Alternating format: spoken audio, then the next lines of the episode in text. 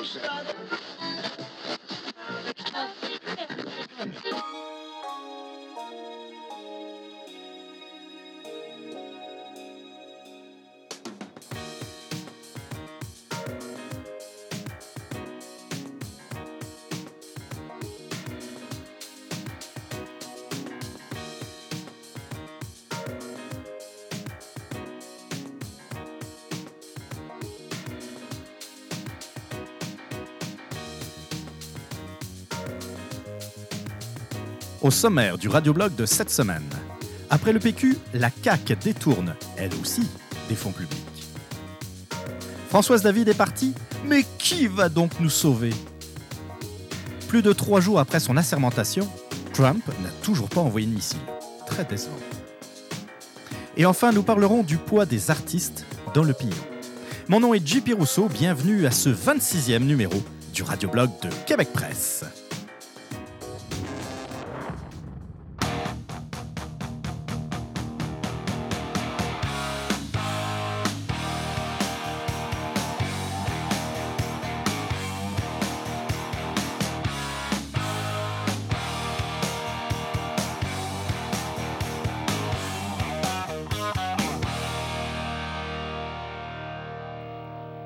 Bonjour à tous, bienvenue donc à ce 26e épisode du Radioblog de Québec Presse. J'espère que ça va bien de votre côté, que vous avez passé une excellente semaine, une semaine euh, un peu rock hein, parce que euh, les, événements euh, se, sont, se sont pas mal accélérés ces derniers jours.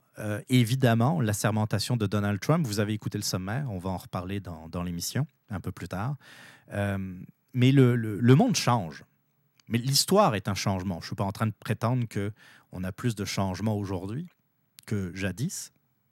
Euh, L'histoire, euh, euh, il suffit d'ouvrir n'importe quel livre d'histoire pour voir qu'il y a eu des événements pas mal plus majeurs que ce qu'on est en train de vivre aujourd'hui. Pas toujours des événements amusants d'ailleurs en passant, mais on dirait qu'il y a un changement ou des changements qui s'accélèrent. Je m'explique. Il y a eu le Brexit l'an passé que personne ou pas grand monde n'ont ont, a, vu, euh, a venir plutôt. Euh, il y a le- le- l'élection présidentielle aux États-Unis, évidemment. L'arrivée, euh, on va le mettre euh, également dans, dans les événements marquants de euh, euh, Justin Trudeau comme Premier ministre. Pourquoi je le mets dans les événements marquants? C'est pour vous montrer que euh, je pense, peut-être que je me trompe, mais je pense que des individus comme Trump, Trudeau, puis on va mettre là-dedans aussi François Hollande, euh, l'actuel président français, je pense que ce genre d'individu ne serait jamais arrivé au pouvoir il y a peut-être 10 ou 15 ans. Euh, Trudeau, je pense, n'aurait jamais pu euh, arriver au pouvoir à cause de sa superficialité. Trop superficielle. Les gens attendent, ou attendaient plutôt à l'époque, du contenu, quelque chose de plus, euh, euh, de plus tangible. Euh, Trump, c'est pareil. Est-ce qu'il aurait pu gagner il y a 15 ans, mettons, hein, au début du siècle, euh, est-ce qu'il aurait pu gagner ne serait-ce que euh, l'élection, euh, comment dire, euh, démocrate ou républicaine, l'élection, euh, euh, comment je cherche le nom, là, à la convention républicaine ou démocrate, euh, est-ce qu'il aurait pu gagner une primaire? C'est sûr que c'est facile à dire après coup. Euh, c'est sûr que je peux être complètement dans le champ, mais je pense que euh, l'époque à laquelle on vit est mûre pour ce genre d'individu. Vide. François Hollande euh, rentre complètement dans la catégorie. Il est, après cinq années au pouvoir, il est haï des Français, j'en ai déjà parlé, y compris dans son propre camp. Certains sondages donnaient 4%, 4% d'opinion favorable. Disons que la moyenne des, des autres sondages, le- celui du 4%, était quand même assez, euh, euh, assez particulier, mais les autres sondages le donnent à 7, 8, moins de 10% de cote de popularité. C'est inimaginable. Donc, pour la France, peut-être que ça va aller mieux parce qu'on a l'impression que les Français se sont rendus compte qu'ils ont élu euh, une coquille vide. Euh, une sorte de, je sais pas de larve qui euh, euh, n'a rien fait de ces cinq années comme président. C'est une farce. tout le monde se, moque de lui. C'est un peu comme un quotidien britannique avait titré il y a quelques années avec une photo qui était particulièrement qui le rendait ridicule et où le, comparait à l'idiot du village.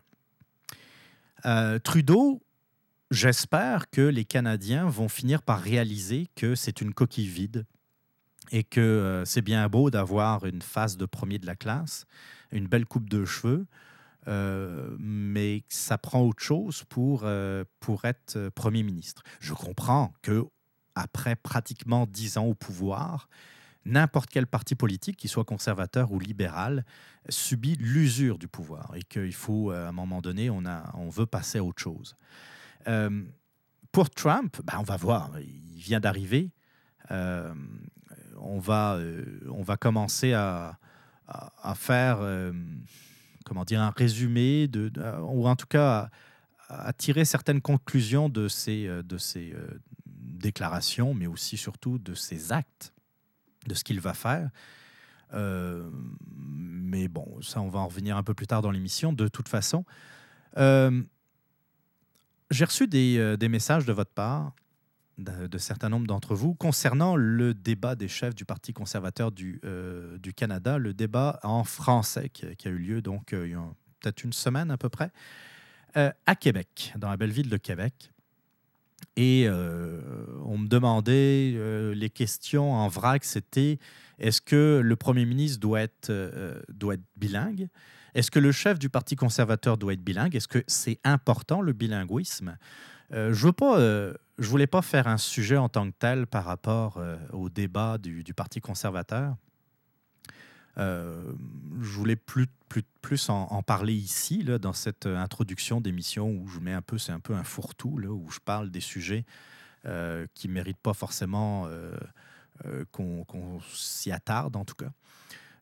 moi, je vais vous dire une chose. C'est assez simple. Le Canada est un pays bilingue, qu'on le veuille ou qu'on le veuille pas. C'est un pays bilingue et il y a deux peuples fondateurs, les Anglais et les Français. Point. À partir de là, l'exécutif doit comprendre autant un bord que de l'autre. C'est aussi simple que ça. Quand vous voyez que euh, un poste aussi, euh, j'allais dire symbolique, c'est pas le mot que, que je, que, je cherche, mais un poste euh, qui ne change pas nos vies directement. Mais je parle du poste d'entraîneur-chef du Canadien de Montréal. Quand vous voyez qu'un poste qui est d'une équipe professionnelle, même si c'est une grande équipe professionnelle de hockey, quand vous voyez toute l'encre qui coule, toutes les chroniques, que ce soit à la radio, à la télévision, qui ont eu, euh, euh, qui ont eu lieu par rapport aux, faits francophones et à l'importance que le entraîneur-chef du Canadien de Montréal doit parler français. Souvenez-vous, euh, lorsque Guy Carbonneau a été foutu à la porte par Bob Gainey, c'est Randy Coneyworth, je ne sais plus si je le prononce bien, mais en tout cas, ça ressemblait à ça, le, qui était l'entraîneur adjoint à l'époque, euh, lorsqu'il euh, a pris lorsqu'il a été nommé par euh, donc Bob Gainey pour prendre la suite de Guy Carbonneau jusqu'à la fin de la saison, ça avait été un scandale pour certains d'entre nous, évidemment. on ne va pas revenir sur Régent Tremblay qui, qui a dû faire un début d'attaque. Mais, mais pas seulement, ça, ça a été des chroniques et des chroniques et des lignes ouvertes euh, à toutes les radios euh, de Montréal et, du Québec dans, son, dans son entier. Euh, comment ça se fait? Il faut que l'entraîneur-chef soit absolument bilingue, il puisse s'exprimer en français. imaginez donc le poste de Premier ministre. Imaginez. C'est encore plus important. C'est sûr que, excusez-moi, j'ai encore des restants de grippe, comme vous pouvez le voir, ou plutôt l'entendre c'est sûr que la langue française est une langue qui est difficile. Hein, euh, même lorsque l'on est francophone, ou que l'on est francophone d'origine, de, par sa naissance, c'est ça que je veux dire. Euh, pour certains d'entre nous, le français, parfois, est assez approximatif. Je ne parle même pas de euh, l'écrit, je parle juste de, de la langue orale, de la langue parlée, c'est parfois difficile. Je demande à personne de conjuguer le subjonctif présent, euh, mais euh, de réaliser que la langue française, on met une vie à l'apprendre. Ça prend toute une. À la fin de notre vie, on aura encore des lacunes en langue française. Donc, imaginez quelqu'un qui, euh, qui est anglais d'origine, qui est anglophone, et qui doit apprendre le français, n'importe quelle langue d'ailleurs, qui soit originaire de, qui parle le russe, le chinois ou n'importe quoi, la langue française restera une langue difficile. Alors, je ne m'attends pas à ce que le Premier ministre du Canada euh, me fasse euh, des exposés philosophiques en langue française et me parle comme comme dans un livre, comme on dirait, dans, comme diraient certaines personnes. Par contre, je m'attends à ce que le Premier ministre puisse nous comprendre, puis accessoirement pouvoir nous répondre. Quand je dis nous, c'est les francophones du Canada. Évidemment du Québec, mais il n'y a pas juste le Québec, il y a aussi des francophones dans les autres provinces, et elles doivent se sentir représentées, un tant soit peu, euh, par l'exécutif.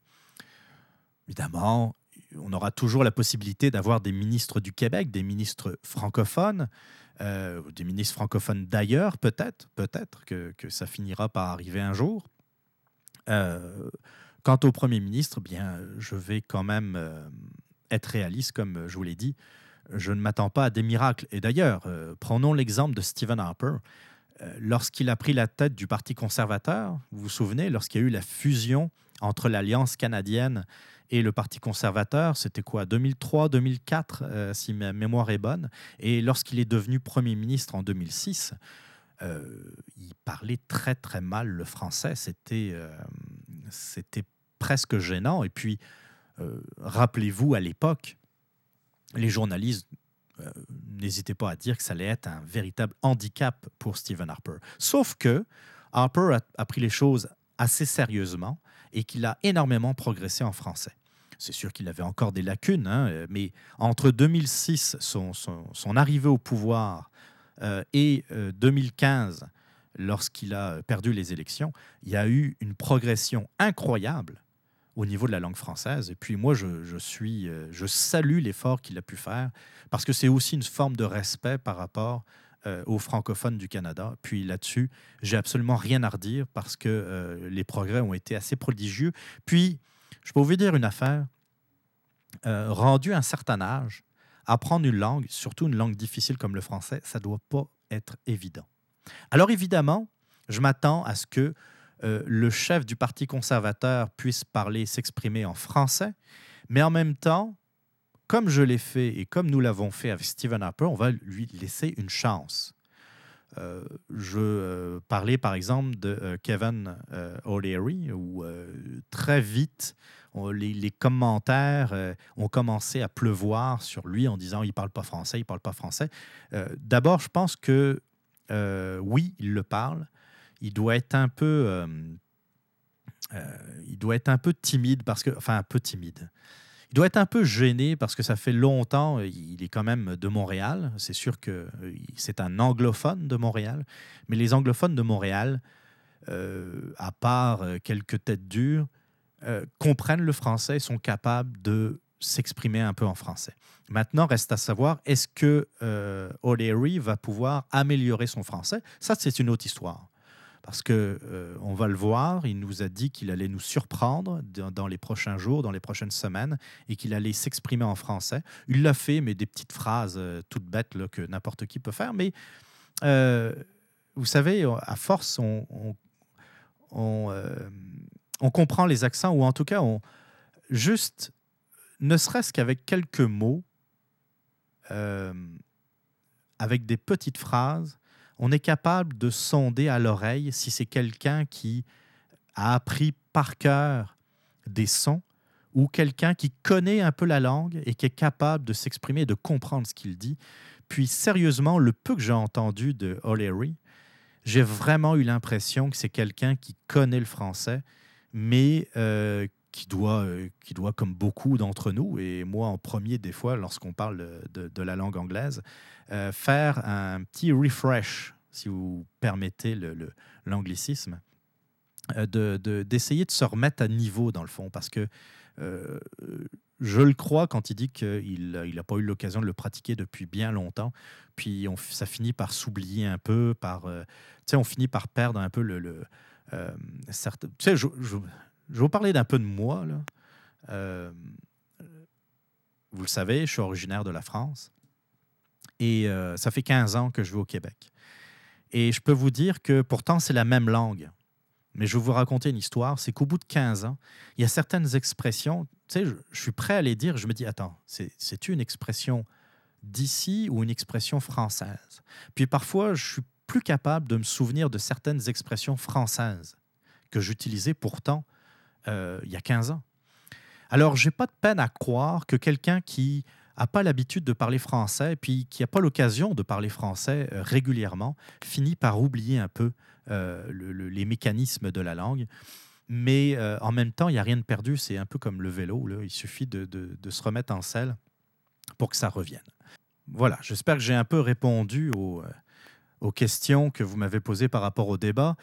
Petite parenthèse, est-ce que j'en parle? Oui, oui, je vais en parler rapidement. Je sais que d'habitude l'introduction est quand même un, peu plus courte que cela, mais bon, euh, dans l'actualité, l'actualité média, euh, surtout dans la ville de Québec, euh, il y a une nouvelle qui, qui, a secoué le, monde radiophonique dans la ville de Québec. C'est la fin de Rock 100.9, une des fréquences de RNC, de Radio Nord Communication, qui a donc fermé ses portes pour laisser place à Pop 100.9. Alors, ça a fait le tour des médias sociaux. Euh, c'était euh, Rock 100.9, c'était un peu la seule radio rock, la vraie radio rock euh, au Québec, surtout rock francophone. donc, ça a été tout un, tout un événement. C'est sûr que certains d'entre vous vont parler de Chaume à Montréal, mais Chaume est une radio anglophone, alors que Rock 100.9 était une radio francophone. ça revient un peu à ce que j'ai eu l'occasion de dire il y a quelques émissions de ça, où je vous expliquais que dans le fond, les radios musicales allaient à un moment donné toutes mourir. Euh, les radios musicales ont absolument aucun avenir.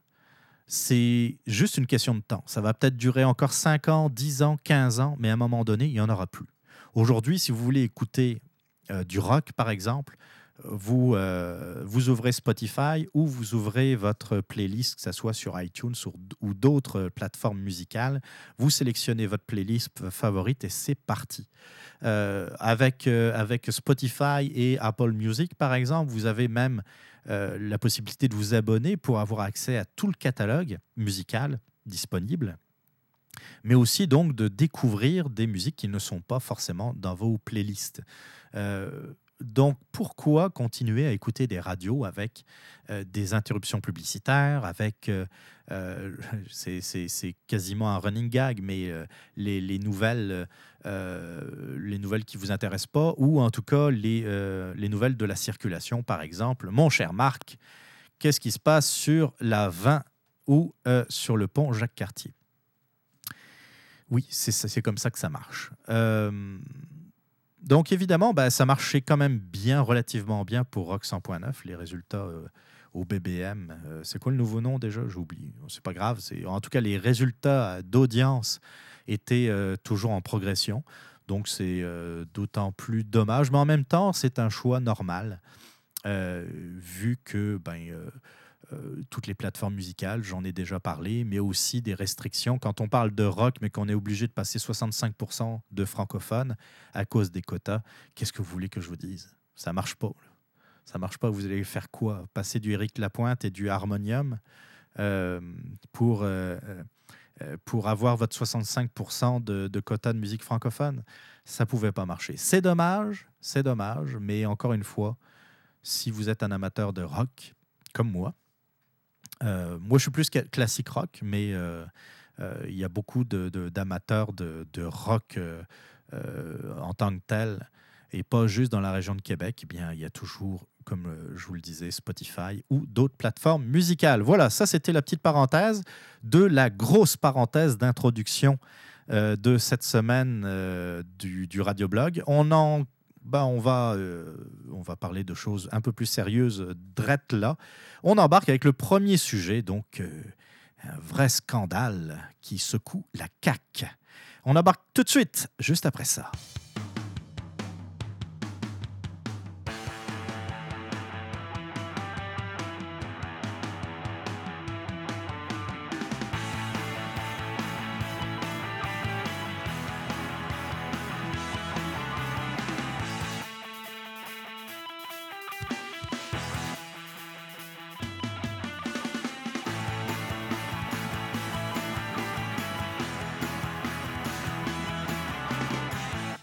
On va revenir sur un événement de la semaine dernière. Je vous en avais parlé.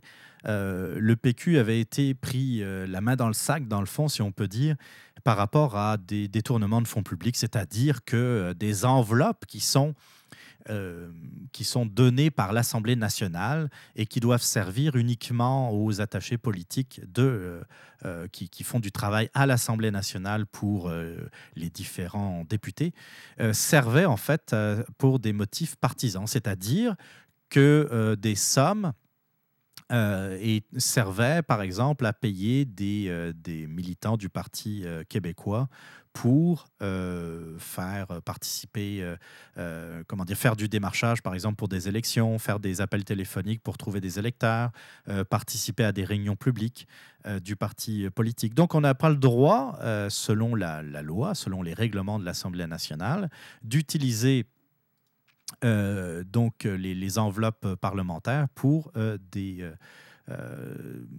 affaires de partisanerie. Puis, je vous avais dit que euh, moi, je trouvais ça pitoyable, la façon. Euh, comment dire Je ne suis pas. Euh, la loi sur le financement des partis existe. Je ne suis pas d'accord avec cette loi, mais elle doit être respectée. Et j'avais rajouté que il y avait de fortes chances que ce genre de pratique euh, soit aussi, existe aussi dans d'autres partis politiques comme le Parti libéral ou la, coalition à Avenir Québec. Et ça n'a pas pris de temps.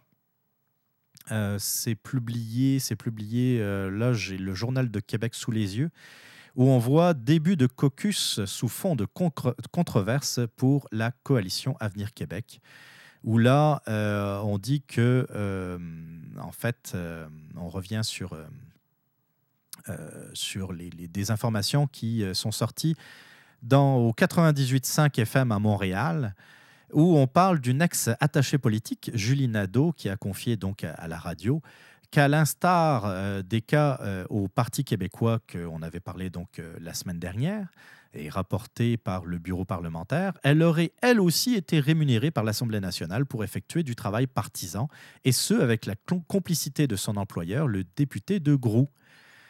Euh, il a depuis été révélé qu'en plus d'avoir remis des chèques en blanc à Mme Nadeau pour qu'elle se charge d'acquitter certaines dépenses, M. Surprenant a déjà réclamé le remboursement de frais de déplacement alors qu'il avait pourtant effectué du covoiturage.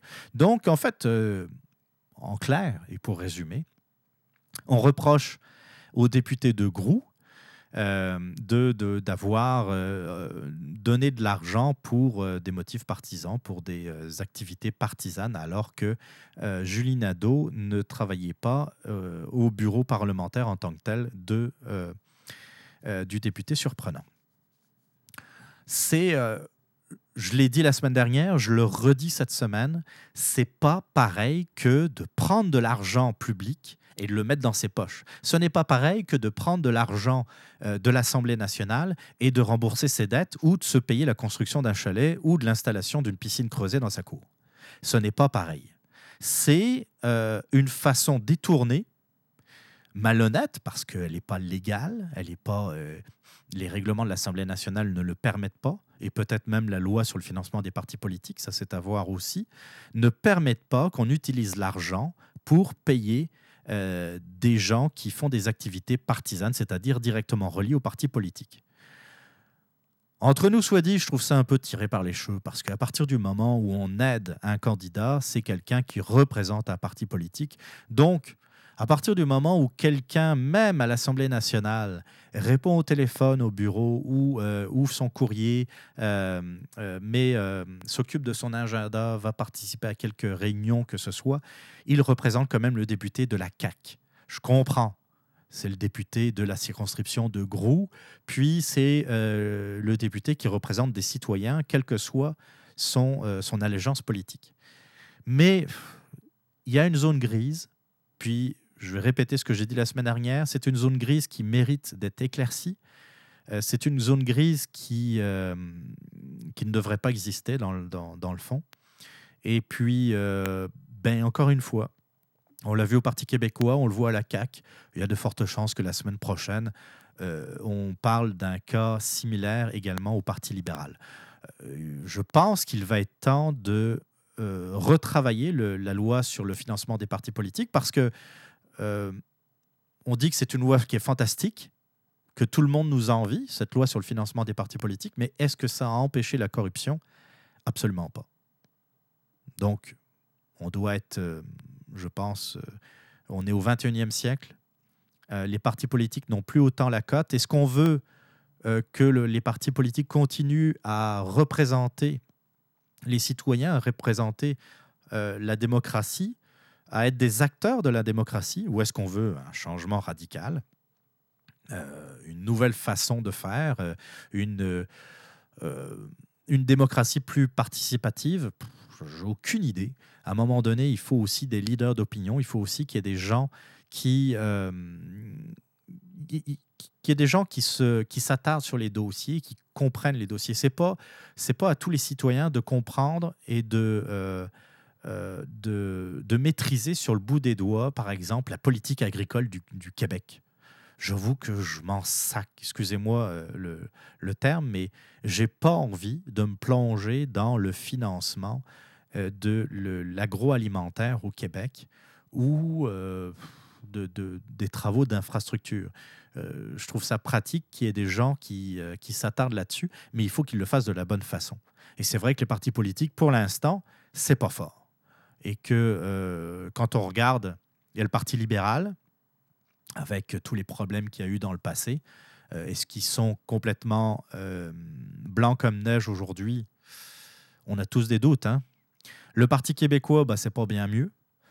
Euh, ils ont aussi leurs problèmes. ce sont généralement de très mauvais gestionnaires. On l'a vu avec Pauline Marois, mais on l'a vu aussi avec d'autres au, Parti québécois. La CAQ, d'ailleurs, où ils sont, la CAQ? À droite, à gauche, à gauche par moment, ou centre euh, à d'autres moments. C'est de, des véritables girouettes. Euh, j'ai aimé d'ailleurs, euh, je ne sais pas si vous avez entendu, j'aime beaucoup l'émission en direct de nulle part sur Radio H2O, entre autres. Je sais qu'ils sont à d'autres, sur d'autres ondes. Mais en direct de nulle part, j'ai écouté, je, suis un peu en retard dans les podcasts, j'ai écouté leur émission de fin d'année et il y avait comme des cadeaux. Alors, comment dire, ils avaient euh, préparé des cadeaux pour, euh, pour des personnalités politiques, entre autres, et il y avait le cadeau de, euh, pour François Legault, c'était comme des... voyons, des pièces métalliques, là, puis des boulons pour fixer la, girouette François Legault. Et c'est ça, François Legault. C'est une véritable girouette. il y a son côté nationaliste économique qui m'exaspère. Mais un péquiste, c'est un péquiste. Hein? Il est, euh, on peut, ça, reste quelqu'un qui, euh, qui a joué un rôle déterminant au sein du Parti québécois. Il ne va pas changer parce qu'il a créé un nouveau parti politique. Euh, il ne fallait pas s'attendre à ça. J'espère juste qu'il y a du monde autour de lui qui sont un peu plus, un peu plus conséquents, un peu plus, un peu plus réalistes, un peu plus. C'était quoi le terme de ah, comment dire de, de Lucien Bouchard C'était les lucides.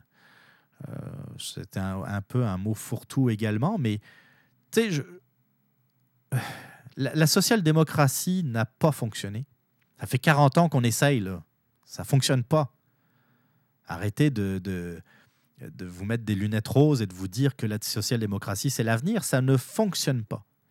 Et ça fonctionne nulle part. Même la Suède, qui, a été la social-démocratie par excellence pendant des décennies et des décennies. C'est 70 ans, je pense, le gouvernement social-démocrate, euh, le Parti social-démocrate a été au pouvoir. Ils ont été foutus à la porte parce que la social-démocratie ne passe pas euh, le, test de la crise. Lorsqu'il y a une crise euh, profonde dans l'économie, que ce soit mondiale ou nationale, la social-démocratie ne fonctionne plus. La social-démocratie peut à la rigueur fonctionner lorsqu'il y a de l'argent dans les caisses, parce qu'ils dépensent beaucoup. Mais quand il n'y en a plus, qui va payer? Et c'est ça la, grande, la, grosse question. Donc tout ça pour dire, il faut revoir le financement des partis politiques parce qu'il ne correspond plus à la réalité actuelle. Les gens ne veulent pas payer pour les partis politiques. Maintenant, est-ce qu'il faut, se poser comme, comme question, c'est est-ce que les partis politiques sont nécessaires ou pas? Ça revient un peu à la question de la semaine dernière que je vous avais posée. Est-ce qu'il faut réformer? Est-ce qu'il faut révolutionner même les médias traditionnels? Eh bien là, j'aurais tendance à dire, est-ce qu'il faut changer, est-ce qu'il faut révolutionner les partis politiques traditionnels pour changer quelque chose? C'est bien beau de parler de changement, de, de chialer contre les partis politiques, mais il faut encore euh, que l'on trouve quelque chose de mieux. Jusqu'à présent, il n'y a personne qui m'a convaincu d'un système meilleur que le système actuel. Je ne dis pas que ça n'existe pas. Je ne dis pas qu'il ne faut pas en parler. Je ne dis pas qu'il ne euh, faut pas essayer de faire bouger les choses. C'est pas ça que je dis. C'est qu'il faut se calmer. Parce que, euh, à entendre certains, c'est la révolution, c'est la révolution, comme on a vu dans les rues à Washington en fin de semaine. Mais pourquoi la révolution? Il y en a déjà eu des, révolutions là, euh, par le passé dans certains pays.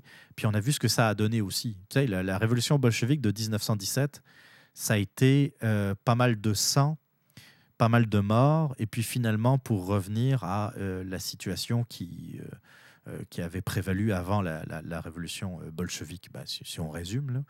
il y a beaucoup de cas où changer pour changer, c'est pas nécessairement la bonne idée. Si euh, on arrive avec une véritable réflexion, avec de véritables bonnes idées, que euh, qu'on essaye de trouver, non pas que tout le monde soit d'accord, parce que ça n'arrivera jamais, il y aura toujours des gens qui ne seront pas d'accord, mais que la plupart des gens qui ont du bon sens euh, vont se pencher sur la question en disant ouais ça changer essayer de faire évoluer par exemple comme je vous disais tantôt vers une démocratie plus participative on est quand même à l'ère d'internet pouvoir avoir l'avis des gens n'a jamais été aussi facile parfois même trop facile quand on regarde les réseaux sociaux. ça, c'est un autre problème. Donc, est-ce que ce n'est pas le moment de réfléchir à une nouvelle conception de la démocratie? Ou est-ce que la démocratie est nécessairement la solution?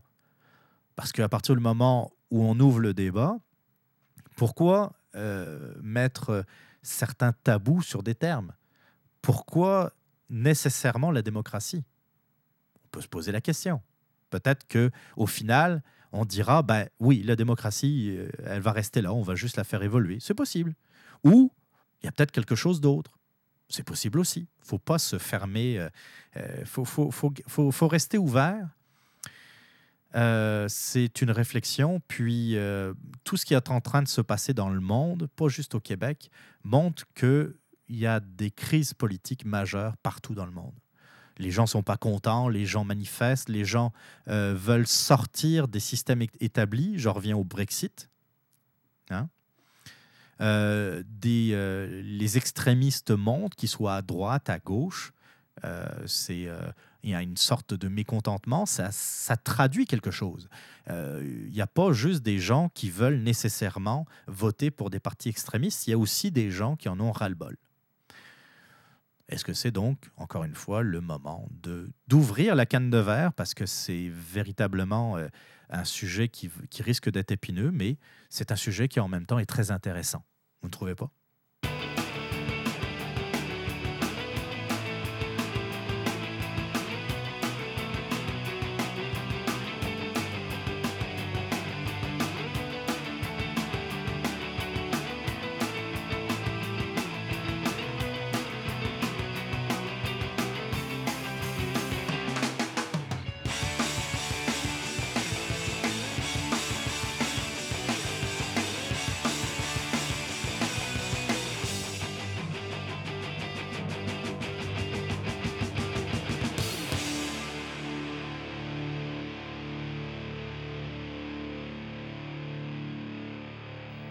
Oui, je vais en parler. Je vais parler de Françoise David, de son départ de Québec solidaire. À 69 ans, donc, euh, Françoise David a annoncé la semaine dernière qu'elle quittait la vie politique, qu'elle démissionnait drette de son poste de député de Gouin, la circonscription de Gouin, je pense, hein, euh, à Montréal, après, euh, après une vie tumultueuse, une vie de combat, une vie très à gauche. Elle a décidé de quitter la, vie politique. Et puis, je vais, être, je vais être très franc, la, première réaction que j'ai eue, c'est Ah, c'est. Euh, Françoise David est sans doute la personne à Québec solidaire qui ramassait le plus de monde dans ce parti. Françoise David est une femme très, très, très habile et euh, qui a un certain don de communication, pour la communication. À chaque fois que je l'écoutais, puis la dernière fois que je l'ai vu vraiment longuement dans une émission, c'était, euh, je pense, c'était à Tout le monde en parle. Puis ça fait quand même quelques années que je regarde plus l'émission, donc ça date. Et euh, j'étais resté stupéfait parce qu'à chaque fois, à chaque fois que je l'écoute longuement, toujours je me dis, bon Dieu, qu'elle est habile. C'est une femme qui a des idées extrémistes c'est une femme qui a des idées qui sont euh, souvent intolérantes, très critiques, mais qui a toujours le don de mettre ses idées les plus, euh, les plus controversées de côté euh, pour rester dans des généralités. Et on l'entendait au débat des chefs il y, a, il y a quelques années de cela. C'était, je ne me souviens plus au cours de quelle élection. On l'entendait également à Tout le monde en parle. Et puis c'est toujours les mêmes, les mêmes choses. Hein. C'est c'est euh, il faut aider les pauvres, il faut les sortir de la misère. Euh, il y a des quartiers à Montréal où euh, les enfants des enfants ne, vont à l'école le ventre vide. C'est des choses avec lesquelles on est tous d'accord. C'est scandaleux qu'il y ait autant de gens qui vivent dans la pauvreté dans des pays industrialisés, modernes comme le Canada il n'y a personne qui va, nous, qui va dire que c'est correct qu'il y ait des pauvres et c'est correct qu'il y ait des enfants qui subissent en premier lieu les, effets de la pauvreté. C'est par rapport aux moyens que euh, les, différences se font sentir. Mais les moyens, euh, Françoise David, elle passe là très vite dessus c'est toujours des généralités, c'est toujours la redistribution de la richesse, c'est toujours euh, prendre aux plus nantis pour donner aux plus pauvres. C'est jamais les véritables motivations de Québec solidaire qui est, par exemple, nationaliser. Nationaliser les entreprises privées. C'est également interdire la publicité. Nationaliser les radios. C'est-à-dire dans le fond, que toutes les radios commerciales, par exemple, disent la même affaire, comme en Corée du Nord. L'exemple est un peu extrême, c'est vrai, mais quand même, ou comme à Cuba. Vous avez euh, les, les euh, comment dire, les porte-paroles de Québec solidaire, que ce soit Amir Kadir ou Françoise David, euh, souligner les grandes avancées de Fidel Castro qui a quand même emprisonné des journalistes, qui a quand même exécuté euh, des, euh, des, gens qui ne pensaient pas comme lui, des opposants. Euh, puis puis ils n'ont pas de problème avec ça. Ce sont des gens, et Françoise David en, fait partie, qui ont des idées extrémistes. Puis c'est pas un mot que je lance en l'air, c'est des vrais extrémistes, c'est-à-dire des gens qui, s'ils avaient le pouvoir, seraient dangereux.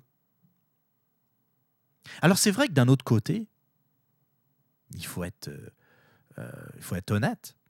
C'est quelqu'un qui a toujours défendu ses positions. Même si, comme je l'ai dit tantôt, euh, les positions étaient recouvertes d'un voile parfois lorsque c'était lorsque c'était, comment dire, lorsqu'elle était en public, comme à tout le monde en parle. On parle pas trop des idées les plus controversées, on parle pas trop des idées les plus extrémistes. On, fait figure de, de bonne madame qui est gentille avec les pauvres et qui, qui est un peu le, fameux Robin des Bois euh, moderne, même si Robin des Bois, dans le fond, ne prenait pas aux riches pour donner aux pauvres, il prenait à l'État pour euh, redonner aux pauvres, ce qui est pas mal différent. Euh, et ce que beaucoup, beaucoup d'ailleurs oublient. Mais bon, passons.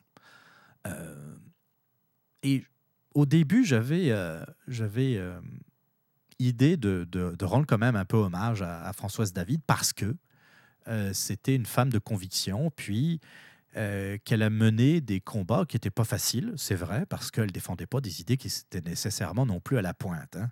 Ce pas des idées, justement, des idées modernes, c'est des vieilles idées euh, qui remontent à la révolution bolchevique. c'est des vieilles idées qui ont été mises en place en Europe de l'Est pendant des, des décennies euh, sont des idées qui ont été mises en place en RDA, en Pologne, euh, en Roumanie, euh, en Tchécoslovaquie, en Albanie, et qui n'ont jamais fonctionné. On parle de Cuba, c'est pareil, ça n'a pas fonctionné. On peut parler de la Chine.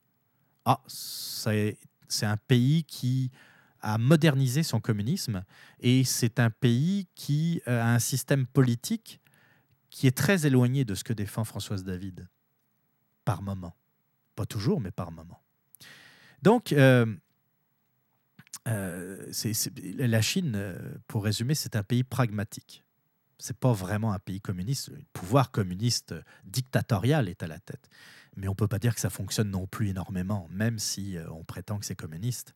Il y a une extrême pauvreté dans les, dans les campagnes chinoises. Et euh, il y a un grand problème de modernisation de, de, toute l'économie chinoise qui, euh, qui est toujours, euh, bah, qui est toujours, qui est en grande partie encore un peu au même niveau que dans les années 60 ou 70.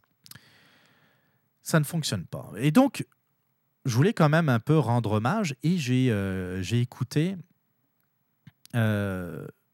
un excellent extrait du, FM 93 à Québec, un débat entre, euh, comment il s'appelle Bernard euh, Drainville, chroniqueur politique, et puis il anime euh, l'émission avec Éric Duhem au 93, et Sylvain, c'est quoi son nom de famille déjà?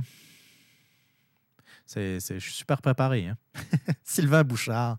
Sylvain Bouchard et donc Bernard Drinville qui parlaient de euh, Françoise David. Je vous ai passé les cinq premières minutes à peu près.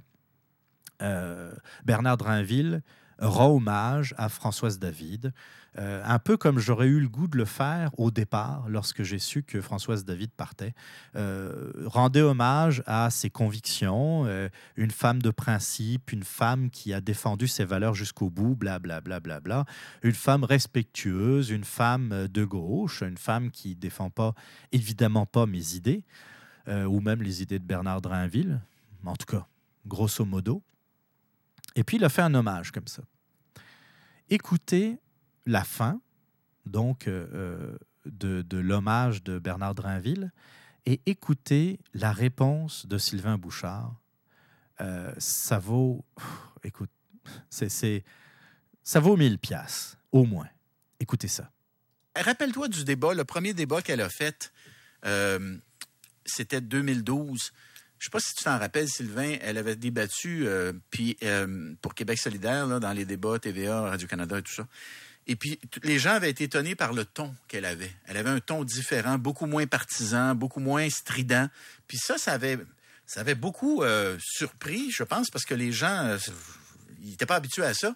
Agréablement surpris, en fait, beaucoup de gens. Maintenant. Donc, toi, c'est une adversaire que tu as respecté. Ah oui, oui, je l'ai respecté. Puis je pense que ben, si tu demandais aux gens dans la population, ils diraient euh, son courant de gauche, euh, on n'aimait peut-être pas ça trop trop. Là, je pense que la majorité des gens te Mais l'individu, la, Mais la personne. Je pense que la personne était. Moi, j'ai bon, ben, moi, j'ai une déclaration à faire sur euh, Françoise David. Vas-y. Je l'ai écrit là, pour être bien sûr de ne pas me tromper. Effectivement, c'est un adversaire. J'ai écouté tes propos sur le respect, etc., l'individu, tout ça. Moi, j'aimerais dire de Françoise David ceci. bon débarras. Bonne retraite, Madame David. On espère ne plus jamais entendre parler de vous. T'es-tu sérieux, là? T'es sérieux, là? Comment tu trouves ça? Ben, je suis pas d'accord. C'est épouvantable, hein? Ben, au jour d'aujourd'hui, je trouve ça un Hein? petit peu... un Sais-tu pourquoi j'ai choisi ces mots-là? Je trouve ça un peu raide. Ouais, hein? Au jour d'aujourd'hui. Ben, sais-tu pourquoi j'ai choisi ces mots-là? Oui, vas-y. Ce sont exactement les paroles de Françoise David quand Stephen Harper a quitté la politique. Bon débarras, bonne retraite, Monsieur Harper. On espère ne plus jamais entendre parler de vous. Tiens. Tu sais, la, la bonne Madame David que tu nous décris depuis tantôt a jamais eu assez de cœur pour parler en bien d'un adversaire comme M. Harper qui quittait. Ben, alors, c'est- c'est une alors, erreur, alors pourquoi j'aurais pas pu faire la même chose? En passant, ce n'est pas ce que j'ai le goût de dire à Mme David. J'ai fait exprès, j'ai juste pris sa déclaration sur Harper et j'ai changé les mots. OK. Veux-tu que je te lise ce qu'elle a dit sur Mario Dumont maintenant? Oui. J'aimerais ça, oui. Je pense que c'est important qu'on ait le... Je me réjouis que l'ADQ ait eu un si mauvais résultat. Je ne peux faire autrement que d'être heureuse de ça, que Mario Dumont s'en aille. Est-ce que cette dame-là avait de l'empathie? Est-ce qu'elle avait du respect envers ses adversaires? Parce que là, évidemment, elle est à gauche, elle s'en va, puis là, nous, faut dire, hey, euh, euh, bonne personne. J'en suis. Non, non, euh, je je- je suis pas en désaccord avec tes propos, Bernard. Non, je non, veux mais juste te faire je- réaliser à quel point Ouais, ouais, mais- elle a pu être mesquine. On, on- on- on Mario l'écoute sur Dumont, Mario Dumont. euh, quitte la tête de l'ADQ. Vous en pensez quoi? Écoutez, honnêtement, je me réjouis que la DQ ait eu un si mauvais résultat. Alors, euh, je ne peux faire autrement que d'être heureuse de ça. Sylvain Bouchard met drette le doigt dessus. Bullseye, Sylvain Bouchard. Françoise David n'a jamais eu assez de cœur pour dire du bien d'un adversaire politique. C'est tout à fait ça. Et cette dame que l'on dit justement qu'elle a tellement d'empathie, qu'elle a tellement de cœur, mais lorsque c'est le moment de rendre hommage à quelqu'un qui ne pense pas comme elle, puis je pense qu'on est quelques-uns au Québec, au Canada et dans le monde à ne pas penser comme elle, elle est incapable d'avoir une pensée respectueuse pour cette personne. Je comprends que peut-être que vous allez me dire, oui, mais elle aurait été un peu hypocrite. Les, hommes politiques le, et les femmes politiques le sont tous un peu hypocrites par moment. Lorsque euh, euh, Philippe Couillard a rendu hommage à, Françoise David, vous pensez vraiment qu'il pense, qu'il pensait tous les mots qu'il a, qu'il a prononcés? Tu sais, il y a des moments où euh, euh, le temps est à l'hommage plutôt qu'à la critique. On va mettre la critique de côté et puis il y a bien des journées, un peu comme lorsque quelqu'un disparaît, où on, s'abstient de, de faire des, de mauvais commentaires. Tu sais, on, on dit, OK, quelqu'un, un adversaire politique, par exemple, meurt, eh bien, euh, on va se garder une petite gêne. On va attendre quelques jours. Puis, euh, après, euh, tu sais, si on n'a rien de bon à dire, vaut mieux se taire dans certaines situations. Et je pense que lorsqu'il y a une défaite électorale, c'est un peu comparable à un deuil également. Eh bien, il est de bon ton de montrer un peu de respect envers euh, les adversaires, de dire que, tu sais, euh, on parle quand même de démocratie, de défense de la démocratie, que euh, l'ADQ ou que Stephen Harper ne, euh, ne fasse pas partie, évidemment, des, euh, des idées ou des personnes qui sont particulièrement dans le cœur de Françoise David, c'est facile de le comprendre. Mais euh, euh, que ce soit Mario Dumont ou Stephen Harper, les deux personnes se sont engagées pour la démocratie, se sont battus pour la démocratie, ont mis leur trip, ont mis de côté leur carrière parfois pour la démocratie. Stephen Harper, lui, il est diplômé d'une d'une école en éco- économie, enfin, il est diplômé en économie dans, dans une université, je pense c'est l'université de Calgary, mais je ne veux pas dire trop de bêtises.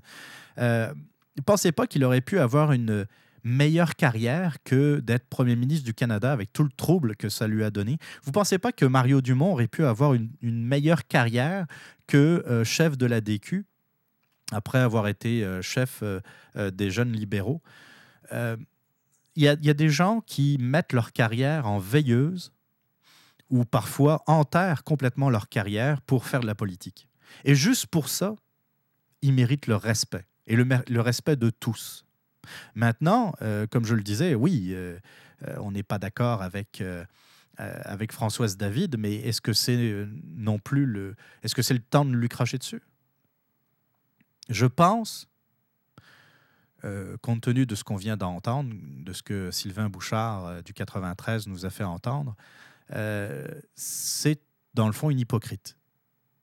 De dire à tout le monde en parle qu'elle a un cœur euh, pour tout le monde et qu'elle euh, elle veut la réussite de tous et puis la fin de la pauvreté, euh, quand on la voit réagir comme ça, eh bien, il y a de quoi se poser des questions. Et puis ça, c'est la gauche. Hein. Cette gauche qui se prétend tolérante, tu sais qu'il y a toujours... C'est toujours... Il faut toujours se méfier des gens qui insistent trop sur leur qualité. Ah oui, mais la gauche est tolérante, la gauche a un gros cœur. Hein, c'est sans arrêt, ils disent ça. La gauche, c'est pour... Euh, euh, on défend les pauvres, les plus pauvres, les moins nantis. On défend euh, les gens qui travaillent la dure et puis qui se font exploiter par le grand capital. Hein, vous écoutez ça vous dites, ah, ces gens-là se dédient à une cause qui est plus grande qu'eux, comme tout le monde d'ailleurs, comme tous les, les hommes politiques et les femmes politiques. Euh, mais eux plus. Puis ils insistent beaucoup là-dessus. Puis quand, lorsqu'on gratte un peu, on voit bah, des Françoise David qui sont incapables de dire un bon mot pour euh, Stephen Harper. Puis, tu sais, elle n'était pas obligée non plus d'être, euh, d'être totalement hypocrite. Elle aurait pu faire quelque chose de tout à fait sobre euh, bien, euh, il faut remercier Stephen Harper qui a quand même euh, donné pratiquement dix ans de sa vie à la fonction de Premier ministre du Canada. je partage pas, je ne partage pas, comme vous le savez, ses idées, mais il, a, il a su défendre les siennes et puis il a su, il a, comment dire, il a été un Premier ministre euh, qui, euh, qui euh, a essayé d'œuvrer pour le bien des Canadiens, même si je pense qu'il a échoué. Par exemple, elle aurait pu dire ça. Comme Mario Dumont, c'est toujours difficile de, de voir un chef de parti politique s'en aller. C'est Mario Dumont est quelqu'un de valeur qui a défendu ses opinions à l'Assemblée nationale et euh, c'est toujours quelque chose de le voir euh, quitter, comme n'importe quel chef de parti politique fait lorsqu'il y a quelqu'un qui s'en va. Lorsque Pauline Marois est partie, eh bien, il y a eu une série d'hommages. C'est quand même, j'aime pas euh, ma tante Popo, vous le savez, mais ben, elle a quand même donné une partie de sa vie à la, fonction publique au Québec. Et puis, euh, voilà, malgré tout, c'est quand même quelqu'un qui a, qui a, fait beaucoup euh, pour, euh, pour le Québec. Et puis, pareil pour Gilles Duceppe, qui, par exemple, a été une voix, la voix du Québec à Ottawa pendant pas mal de temps, même si je ne suis pas d'accord avec lui. Il faut savoir, à un moment donné, rendre hommage à des gens qui s'en vont. Comme je l'ai dit, je retire pas ce que j'ai dit au début. Françoise David a a toujours défendu ses convictions. Je ne suis pas d'accord avec elle. Euh, c'est quelqu'un qui a été très habile pour euh, cacher ses opinions extrémistes. C'est quelqu'un qui, je pense, Françoise David, arrivait à faire, euh, à mettre un peu d'eau dans le vin de Québec solidaire lorsqu'on lorsqu'on compare à Amir Kadir. Maintenant, je vais revenir quand même à quelque chose qui est fondamental. Françoise David est partie, puis ça a été non-stop à RDI, à LCN. Françoise David s'en va, ça a été la série d'hommages, de pleurnicheries euh, sur les ondes, puis pas juste à la télévision, à la radio également, dans les médias. Mais je voudrais rappeler à ceux qui nous écoutent que Québec solidaire, aux dernières élections, c'est 7,6 je comprends, euh, on donne 9% dans les sondages, là, mais les dernières élections, les chiffres qui, à mon sens, sont les plus tangibles, ça reste 7,6 et on donne le poids médiatique à un parti de 7,6%, comme si c'était la première opposition ou même le parti au pouvoir.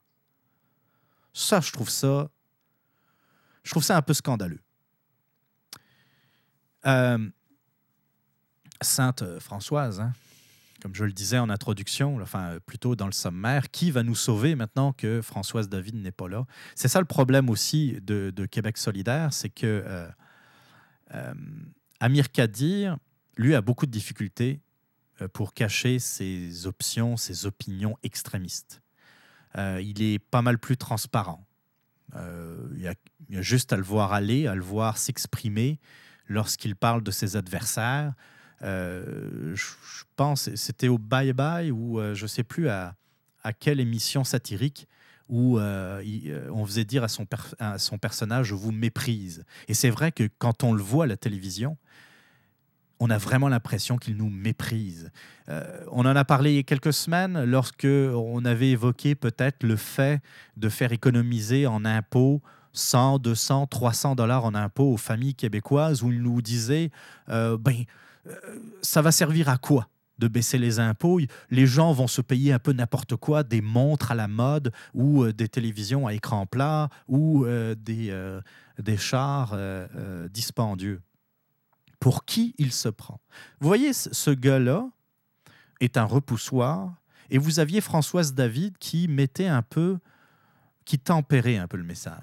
Tu sais, c'était quand même, comme je le disais tantôt, quelqu'un qui était habile, euh, qui était une très bonne communicatrice et euh, qui, euh, en public, ne sortait jamais de ses généralités. Il faut aider les pauvres, il faut aider les moins nantis, il faut aider, encore une fois, les enfants qui n'ont pas le ventre plein lorsqu'ils vont à l'école, le matin. Des choses sur lesquelles, encore une fois, je le répète, on est tous d'accord. Là, qu'est-ce qui va se passer pour Québec solidaire? Parce que vous avez donc celui qui méprise tout le monde, là, Amir Kadir, celui qui, euh, qui se plantait devant euh, la boutique Le Marcheur euh, pour empêcher les clients de rentrer pour acheter des chaussures, des fois que ce soit une chaussure qui était faite en Israël, qui, si ma mémoire est bonne, c'était à peu près 7% de son inventaire. le, le, comment dire? Le gars qui euh, manifestement a un problème mental, qui balançait des, chaussures sur euh, des représentations de, George Bush. Euh, le gars qui se baladait avec un nez de clown en face les policiers pendant le printemps 2012, pendant les manifestations des carrés rouges, et qui, qui essayait de s'en prendre, qui essayait de provoquer les, les policiers du SPVM. Oui, c'est le petit, le petit teigneux le petit, euh, le petit roquet, le petit. Euh, euh, comment dire C'est pas. Comme je vous disais, c'est le gars qui, oui, il a son fan club autour de lui, puis il y aura sans doute, si, si le, Parti québécois ne présente pas de, de, de candidats, excusez-moi, de candidats connus qui manifestent manifestement continuera à remporter son, comté de, Mercier, donc sur le plateau Mont-Royal, à Montréal. Mais d'un autre côté, est-ce que c'est Amir Kadir qui va euh, pouvoir euh, s'occuper par lui-même de Québec solidaire et le faire avancer, c'est-à-dire le faire euh, passer à l'étape supérieure, c'est-à-dire de devenir un parti pas un parti de pouvoir, ils sont vraiment pas encore là, mais de, sortir le parti, le, Québec solidaire de l'île de Montréal, par exemple, de commencer à remporter des, des comtés dans le 4-5-0, pour commencer. Est-ce que c'est la personne qui sera euh, apte à amener Québec solidaire au niveau supérieur? Absolument pas. C'est très clair. Alors maintenant, la question qui se pose, c'est qui va remplacer Françoise David pour calmer Amir, pour euh, être euh, comment dire, le, visage euh, neuf, le visage tempéré, le, le ou la le communicateur ou la communicatrice qui va pouvoir rassembler autour de, de, sa personne. Manon Massé, hmm, vraiment, Manon Massé, c'est une une brave dame et puis euh, elle aussi, euh, c'est une femme de conviction. Elle, euh, par exemple, peut-être que je me trompe, mais je l'ai rarement entendu dire du mal des adversaires. Mais on peut être surpris. Et puis, des fois, on oublie, hein, comme j'avais oublié au départ les, les, paroles de Françoise David contre Stephen Harper et Mario Dumont. On parle aussi d'un certain Gabriel Nadeau-Dubois, l'enfant en Dieu, comme l'appelle Dominique Moret, celui qui, euh, que les médias s'arrachent. Euh, au jour d'aujourd'hui, on est euh, lundi le 23 janvier, il dit qu'il est en réflexion. Il a lancé son, sa petite aventure, comment ça s'appelle? Faut qu'on se parle. Il fait le tour du Québec pour essayer de voir un peu. Dans le fond, je pense que c'est comme avec Justin Trudeau en ce moment. Euh, Gabriel Nadeau-Dubois fait un, euh, Love Me Tour. Hein. Euh, je pense que comme Justin Trudeau, il essaye de sonder la population pour voir s'il y a des gens qui l'apprécient, s'il y a des gens qui l'aiment. On va, on va voir, je pense, dans les prochaines semaines, quelle, quelle sera sa décision. Est-ce que ça serait bon pour Québec solidaire que Gabriel Nadeau-Dubois se joigne euh, au parti politique? Euh, je pense que oui. Je pense qu'effectivement, pour Québec solidaire, ça risque d'amener pas mal de jeunes, même si je pense que les jeunes carrés rouges sont déjà pas mal à Québec solidaire en partant. Euh, regardez les idées qui étaient propagées par les, carrés rouges. Qu'est-ce que vous pensez que ces gens-là votent aux élections provinciales, s'ils vont voter? Ils vont pas voter pour le Parti libéral. Ça pas l'ombre d'un doute. Ils vont peut-être parfois voter pour mm, le Parti québécois, même si le, Parti québécois n'allait pas vraiment dans leur sens complètement, dans le sens des carrés rouges. Euh, le parti politique le plus proche des idées des carrés rouges, ça a toujours été Québec solidaire. Est-ce que l'arrivée de Gabriel Nadeau-Dubois va faire en sorte qu'il y en ait plus?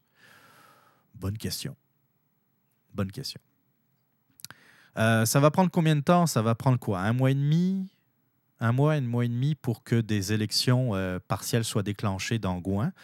Euh, je pense que déjà là, on aura une bonne idée de ce qui est en train de se passer. chose intéressante aussi qui risque d'arriver, c'est quelle va être la position du Parti québécois par rapport à l'élection partielle. Est-ce que Jean-François Lisée va mettre un candidat du PQ en face le candidat euh, de Québec solidaire? Ça va être intéressant de voir parce que lui qui défend le candidat unique dans les circonscriptions euh, prenables pour euh, éviter de diviser les voix, ça va, être, ça va être un test intéressant parce que si Jean-François Lisée présente un candidat du Parti québécois dans Gouin, Québec solidaire vont pouvoir dire, ben, écoutez, Monsieur Lisée, vous ne faites même pas ce que vous êtes supposé défendre, c'est-à-dire une alliance Québec solidaire, Parti québécois. C'est un comté qui appartient à Québec solidaire, vous placez un candidat du, du PQ. C'est sûr que ça va, être, euh, ça va être difficile. En même temps, euh, les gens au Parti québécois euh, vont dire, ben là, Françoise David s'en va, c'est le moment, c'est le moment de piler sur, sur Québec solidaire, c'est le moment de, comment dire, de précipiter la, mort de Québec solidaire. regardez, Québec solidaire, c'est trois députés. Amir Kadir, Manon Massé, Françoise David. Françoise David s'en va. Si jamais le PQ remporte Gouin, Québec solidaire repasserait à deux députés. C'est-à-dire qu'il y aurait comme un, bon pas en arrière. Je comprends, c'est un tiers des députés de Québec solidaire, mais ça serait symboliquement Autant la, symbolique de passer de 2 à 3 est importante, autant la symbolique de revenir en arrière va être aussi euh, grave pour Québec solidaire. Et là, ça va être euh, euh, tout bénéfice pour le Parti québécois qui va en sortir grandi en, disant, ben, vous voyez, les gens font plus confiance au Parti québécois qu'à Québec solidaire pour faire avancer les dossiers. Avec un programme un peu plus à gauche de Jean-François Lisée, en tout cas la main tendue vers Québec solidaire, c'est clair que euh, par rapport à Pierre-Carl Pellado, les gens de Québec solidaire peuvent être un peu plus intéressés par le discours de Jean-François Lisée, ça peut être majeur. Donc ça va être très intéressant de voir euh, comment ça va se passer. Mais il faut pas non plus sortir de l'esprit qu'on parle d'un parti mineur qui est inexistant à l'extérieur de Québec, euh, de Montréal plutôt, excusez-moi, et qui fait encore une fois aux dernières élections 7,6% 7,6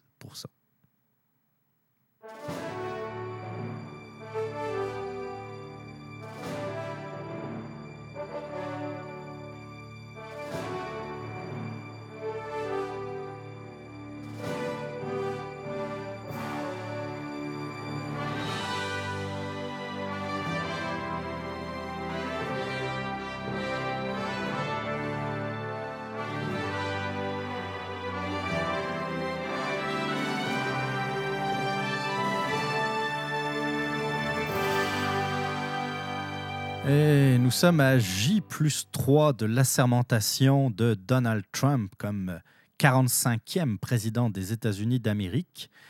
Et les bombardiers stratégiques américains sont toujours au sol. Euh, oh, je regarde encore une fois les radars. Aucun missile n'est en direction du Canada. Donc tout va bien pour l'instant. Blague à part, donc euh, je pense que vous avez comme tout le monde, euh, suivi ou vu les images de la sermentation de Donald Trump. On ne reviendra pas sur combien de personnes étaient présentes à la sermentation. Who cares? Il est président élu et maintenant président en fonction euh, des États-Unis d'Amérique. Qu'on soit d'accord ou pas avec lui, ça va être le président des États-Unis pour les quatre prochaines années. Maintenant, en tant que Canadien, mais aussi pour les Américains, nous avons tous intérêt à ce que ça se passe le mieux possible. Euh, qu'est-ce qu'on a vu euh, dans les rues de Washington, mais pas seulement, euh, dans les rues de New York, dans les rues de Los Angeles, dans les rues de Montréal? On a vu surtout des gens l'échapper solide. On a vu je ne sais pas dans quel monde ces gens-là vivent. Est-ce qu'on aurait accepté de telles manifestations lorsque euh, Barack Obama est arrivé au pouvoir? Ça aurait été euh, un non-stop des médias pour dénoncer l'intolérance de la droite, des conservateurs, des républicains contre le premier président noir. On n'était pas et quand je dis on, je m'inclus dans l'eau, on n'était pas d'accord, on n'était pas content, on n'était pas heureux que euh, Barack Obama soit élu président des États-Unis. Parce que, euh, pas parce qu'il était noir, absolument pas, mais parce qu'il représentait des idées, un parti avec lequel je ne suis pas d'accord, avec lequel on était quand même, je pense, un certain nombre à ne pas partager les idées. Malgré tout, et je me souviendrai toujours de, de 2008, de l'élection présidentielle. Je m'étais dit, OK, il ne défend pas des idées, euh, comment dire, il défend pas mes idées. Puis je pense qu'une fois en poste, il va continuer de ne pas les défendre. Mais on va laisser une chance au coureur. Euh, il va peut-être apporter un peu euh, d'air frais, de, euh, on, revient toujours aux mêmes, euh, histoires. C'est une belle gueule. Il s'exprime bien. Bon, il a souvent euh, besoin d'un télésouffleur pour le faire, mais c'est, quelqu'un qui, malgré tout, va peut-être apporter un peu de fraîcheur à la, vie politique américaine et influencer également la vie politique mondiale. Malgré tout, effectivement, on a vite déchanté parce que ça a été une véritable catastrophe. Euh, je ne veux pas, euh, en, comment dire, nécessairement enfoncer le clou, mais lorsque j'entends que du monde défende euh, le bilan de, de Barack Obama, je voudrais juste rappeler que sous sa présidence, la dette a été multipliée par deux. ce qui est du jamais vu dans toute l'histoire des États-Unis, que euh, la dette, évidemment, par euh, citoyen euh, a également doublé, est passé de 31 000 dollars par citoyen à 60, plus de 61 000 dollars, que le, comment dire, le taux de travailleurs aux États-Unis a baissé, il est passé de 65,8% à 62,8%, que les propriétaires, le taux de propriétaires de, de, donc, de maisons, d'appartements a baissé, que euh, le, le, revenu médian par, euh, par famille a également baissé,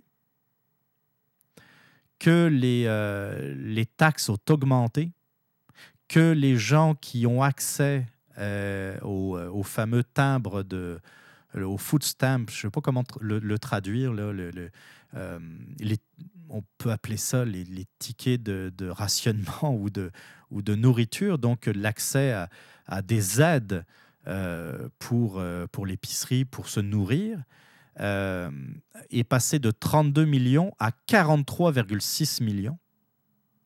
Et que les gens qui vivent sous le seuil de pauvreté sont passés de 38 millions à 45 millions sous sa présidence. Je ne reviendrai pas non plus sur les échecs multiples relié à, euh, comment dire, la politique étrangère de, Barack Obama. Ça a été une catastrophe. Et ça, il n'y a pas juste moi qui, en parle. Il euh, ne faut pas oublier non plus que sous sa présidence, il n'y a jamais eu autant de crimes de masse. Et surtout, qu'on a vraiment l'impression que les tensions raciales ont augmenté.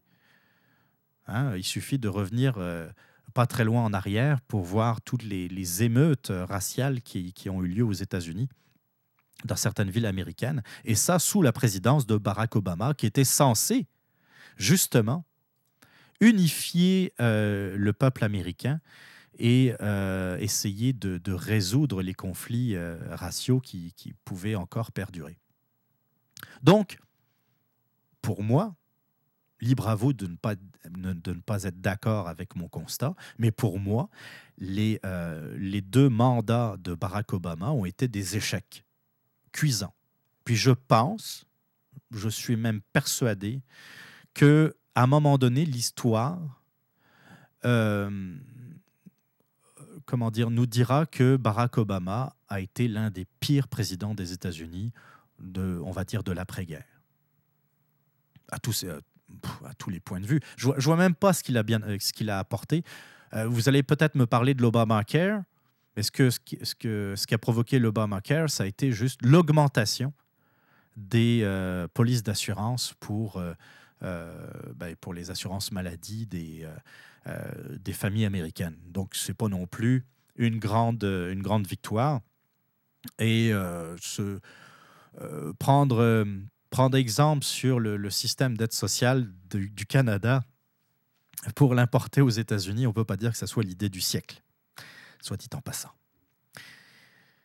Mais Donald Trump, malgré son élection, on entend quand même euh, des journalistes, des journalistes, euh, faire des entrevues, puis poser la question, euh, est-ce que euh, l'élection, est-ce que Donald Trump est vraiment un président légitime? C'est pour vrai, là, des gens, puis pas juste aux États-Unis, il, y a, eu des journalistes euh, en Europe également qui, j'ai entendu la question, c'est euh, une légitimité contestée ou, ou voire complète, carrément une absence de légitimité.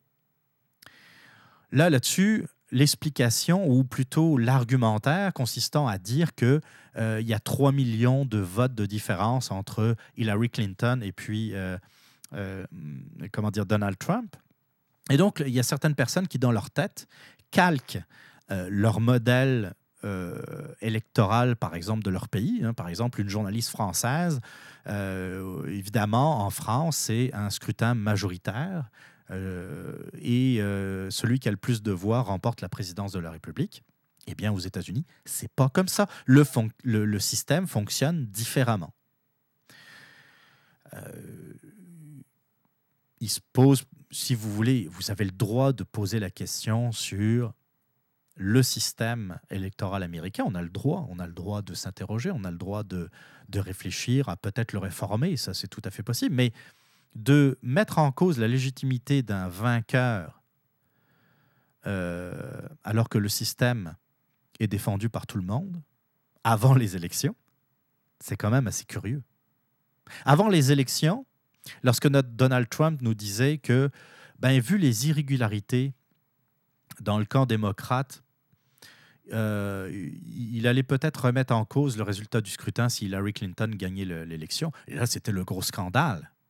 Là, les, commentateurs, les journalistes étaient en train de dire que Donald Trump était en train de complètement l'échapper.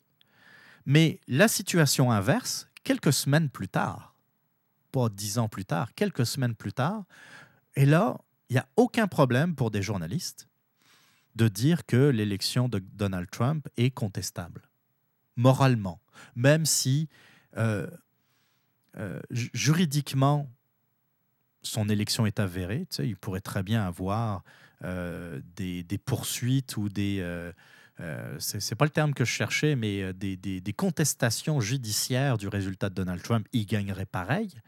Mais on dirait que, comme toujours, la gauche a une moralité qui nous dépasse. Hein. C'est, eux, eux, autres, là, c'est vraiment des gens, des vrais démocrates d'abord, euh, des gens qui, comme on l'a vu avec Françoise David, ont le cœur sur la main, euh, sont vraiment des gens euh, qui ont la justice à cœur, qui, qui ont une morale sans tâche.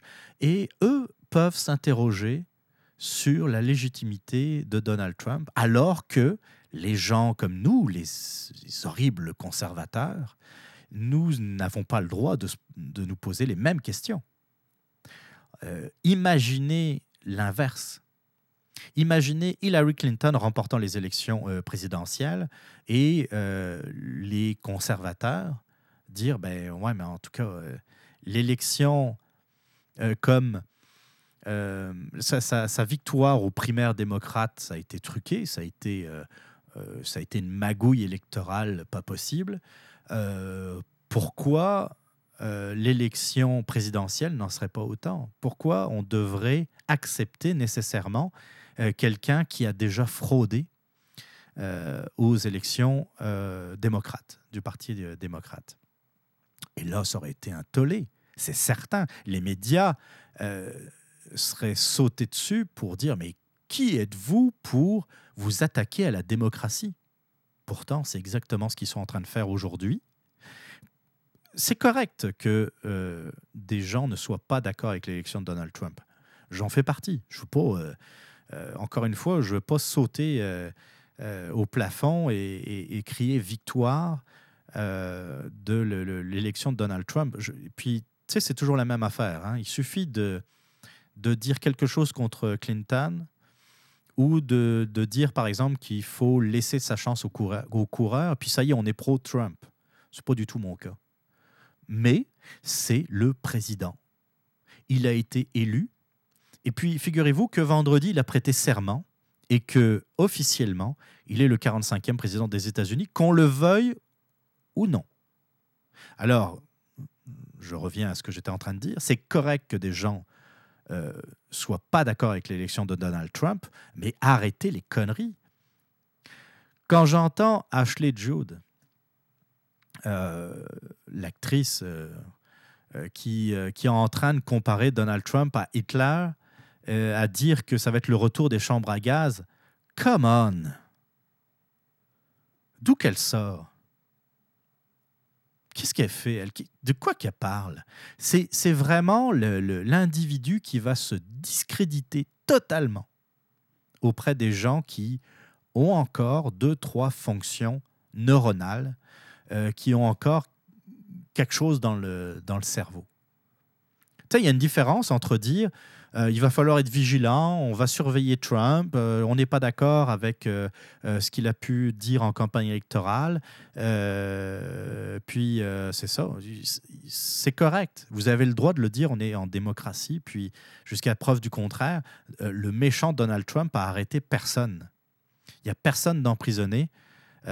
puis Madonna, et puis des Lady Gaga, puis des Miley Cyrus sont encore en liberté. D'ailleurs, moi, ça me fait rire. hein. Il y a eu d'ailleurs des, des mèmes qui ont circulé là-dessus sur les réseaux sociaux. Mais quand vous voyez ces trois-là, là, Madonna, Miley Cyrus et puis Lady Gaga, euh, s'en prendre à Trump parce que euh, euh, il aurait eu des propos assez dégradants par rapport aux femmes. En parlant de dégradants, ces trois-là, là, si ça, ça représente la défense de la femme et le féminisme, ils ont vraiment du souci à se faire. Alors voilà, vous avez cette euh, gang de d'artistes, de chanteurs, de d'acteurs, de journalistes aussi, manifester main dans la main en criant des insultes, avec des pancartes d'un mauvais goût. Regardez les slogans qui étaient, euh, qui étaient sur certaines de ces pancartes. C'était vraiment. Puis, euh, je parlerai même pas de ces imbéciles qui s'en prennent à un gamin de 10 ans. 10 ans! Comment il s'appelle? Byron? Le, petit Trump, le, dernier. Le petit gars. Et il y a, euh, je ne sais plus qui, là, je ne sais plus si c'est sur les réseaux sociaux ou c'était dans les médias, je pense que c'est les réseaux sociaux, où euh, il n'hésitait pas à dire que, dans le fond, avec une tête de même, ça allait certainement être euh, plus tard un, tueur en série dans son, euh, dans son école. Voyons donc, un gamin de 10 ans, qui, est-tu responsable même de, de- de ce que dit son père? Ça se trouve, quand, quand il aura l'âge de voter, ça, se- trouve, il sera membre du Parti démocrate et puis il va même faire euh, campagne contre son père. Ça s'est déjà vu. Je ne comprends pas comment certaines personnes fonctionnent. Tu sais, c'est comme, c'est comme s'en prendre à Chelsea, la, la- fille des Clinton, ou aux filles de, de Barack Obama. Ça aurait été quoi l'idée?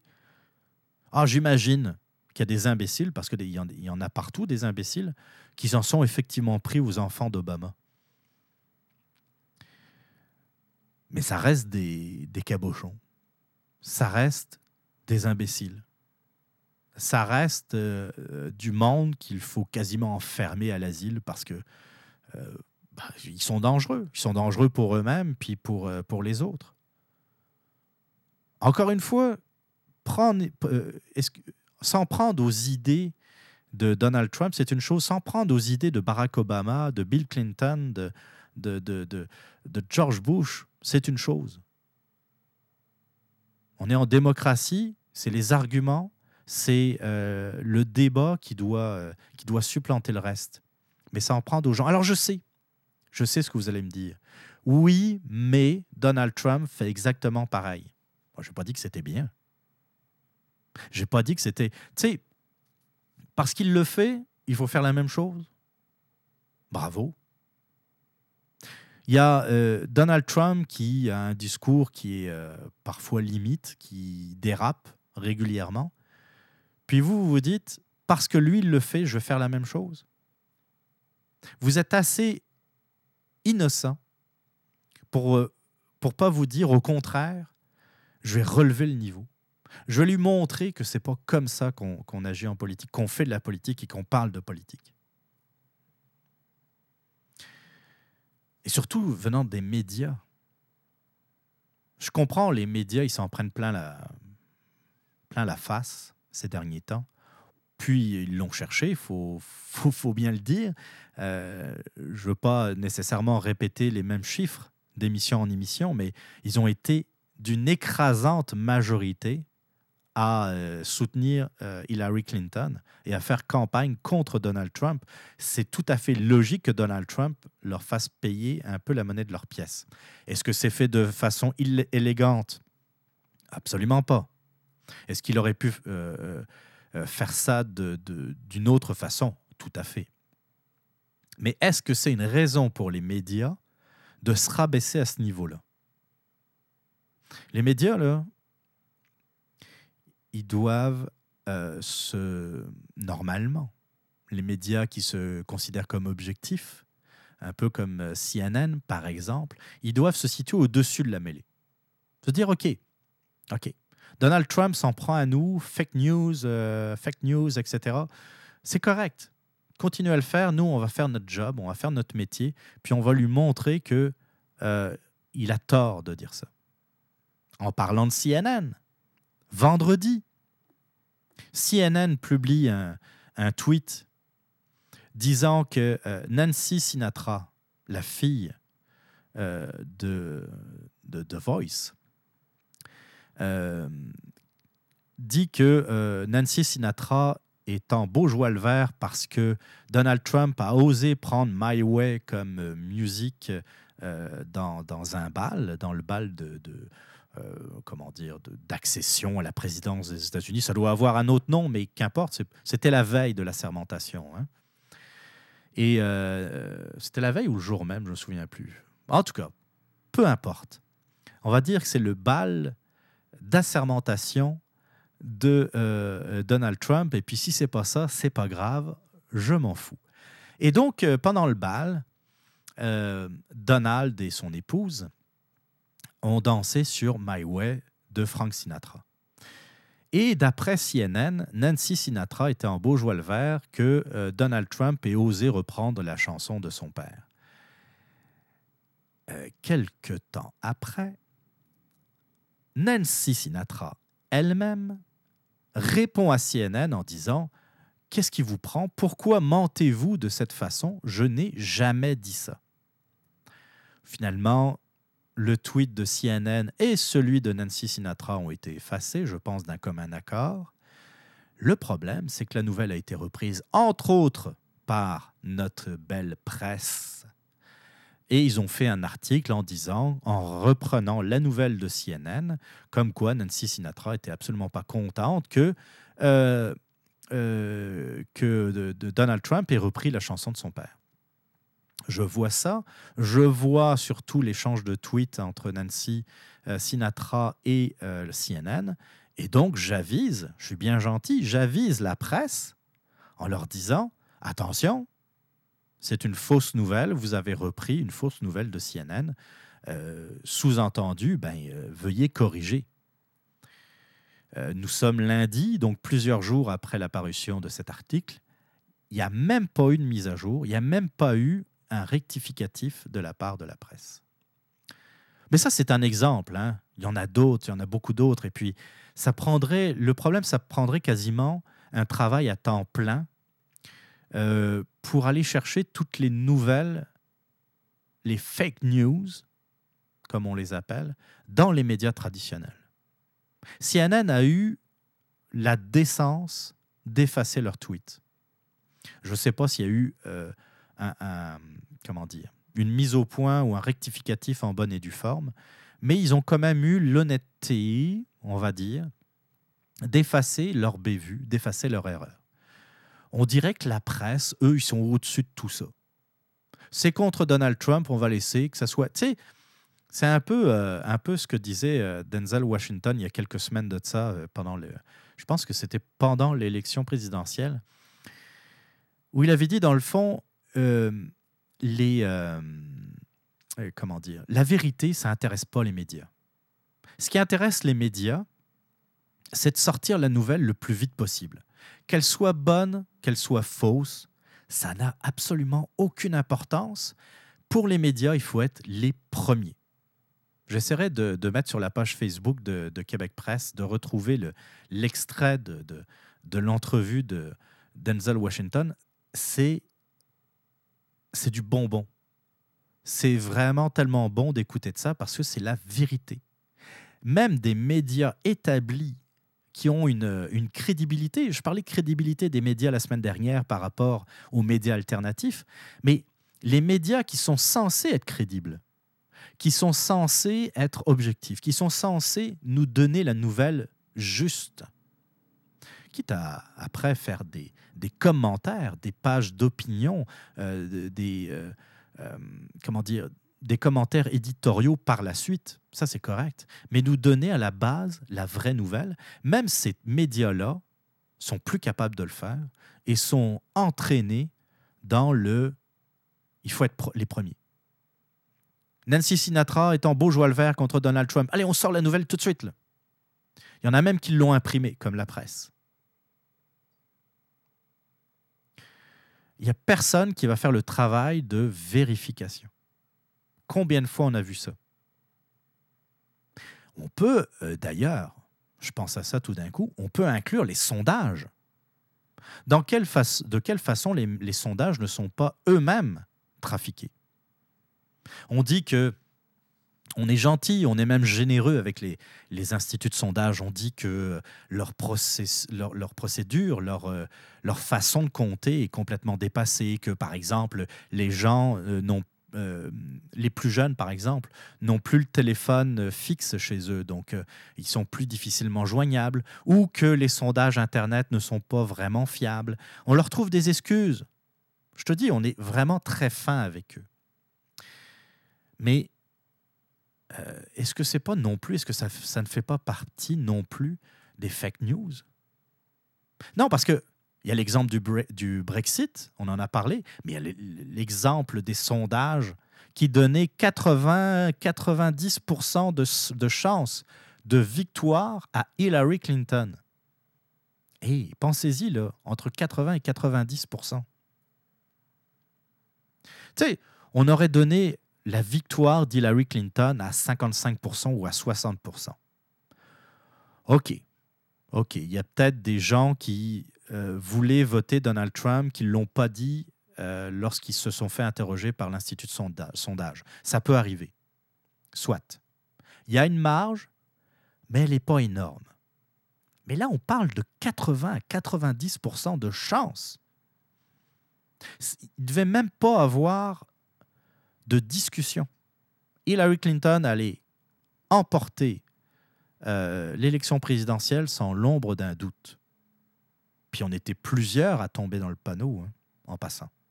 Et pas juste Raphaël Jacob, entre parenthèses. Euh, je ris, mais c'est pas drôle.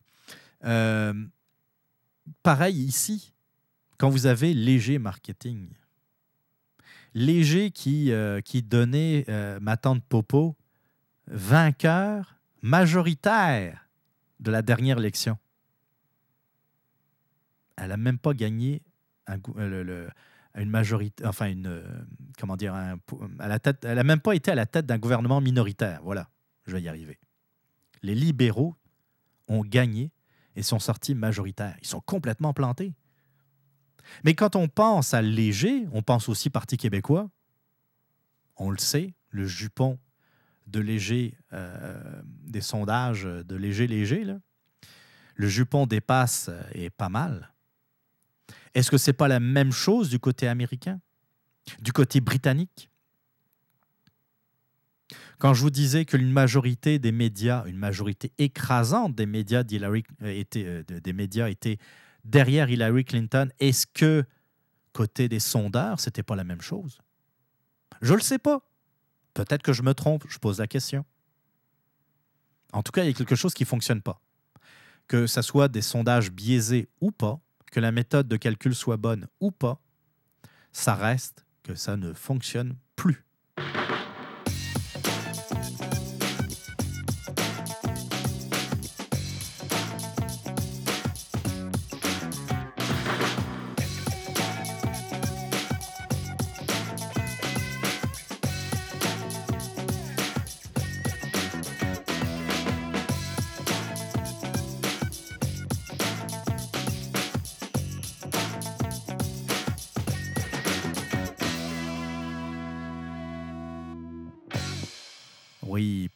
Rectificatif par rapport à ce que j'ai dit tantôt. Je viens, de voir, euh, je viens de voir la réponse à la question que je me posais par rapport au fait euh, qu'on attaquait le, petit, euh, le petit Trump. Et je vous avais dit que c'était sans doute un tweet où je ne me souvenais plus exactement d'où venait l'attaque dont le petit Trump avait été victime et qu'on le disait, oh, ben lui, il va finir par être un tueur, euh, un tueur de masse dans son école. En fait, ça vient d'une émission, euh, c'est le Saturday Night Live, dans lequel un des, comment dire, un des humoristes, mais là, je vais mettre à peu près une quinzaine de guillemets, donc avait fait cette, cette remarque. voilà, sérieusement, c'est vraiment pas drôle. Le sujet le dernier sujet de, cette émission est relié pas mal à un peu, euh, ce que j'ai pu dire euh, par rapport aux anti-Trump. On va parler des artistes en général. On va parler surtout du poids qu'ont les artistes au Québec, au Canada, mais aussi dans le monde, que le poids qu'ont les artistes dans l'opinion, dans l'opinion publique. L'importance de l'opinion des artistes. Pourquoi j'en parle? Parce que euh, ça fait bien longtemps que je trouve que l'opinion des artistes et surtout le poids de l'opinion des artistes est complètement disproportionné par rapport euh, à la population en général. Je vais, euh, en partant, je vais faire un- une mise au point, ou plutôt une mise au clair, pour pas qu'il y ait de, de problèmes de compréhension de la part de vous autres qui m'écoutez. Et avant de recevoir des messages euh, de bêtises, euh, que des artistes, tels qu'ils soient, aient des opinions, j'ai aucun problème avec ça, bien entendu. Que des artistes expriment leurs opinions, là non plus, j'ai aucun problème avec ça. Que euh, un chanteur prenne position contre la faim dans le monde, prenne position pour un parti politique même, prenne position pour euh, défendre une cause, bravo. Bravo, parce que ce sont des citoyens comme vous et moi. Et qu'en tant que citoyens, ils ont le droit, ils ont même un certain devoir de s'engager. Mais l'engagement, ce n'est pas nécessairement d'être actif pour une cause, c'est aussi de la défendre. Il y, a, bien des façons de défendre une cause. Déjà en parler, sensibiliser les gens, c'est déjà euh, pas, mal, euh, euh, pas mal plus que la plupart de, du, du commun des, des- des mortels, dans le fond. Là où j'ai un gros problème, c'est que le poids de ce qu'ils pensent est complètement démesuré par rapport à ce que nous, nous pensons. Quand vous regardez, par exemple, je vais prendre une émission comme Tout le monde en parle, qui est l'émission phare au Québec, qui est l'émission la plus écoutée au Québec, où euh, Tout le monde en parle, on invite surtout des artistes. C'est normal, c'est une émission de divertissement, même si euh, Guy Lepage essaye de faire passer ça pour une émission d'affaires publiques.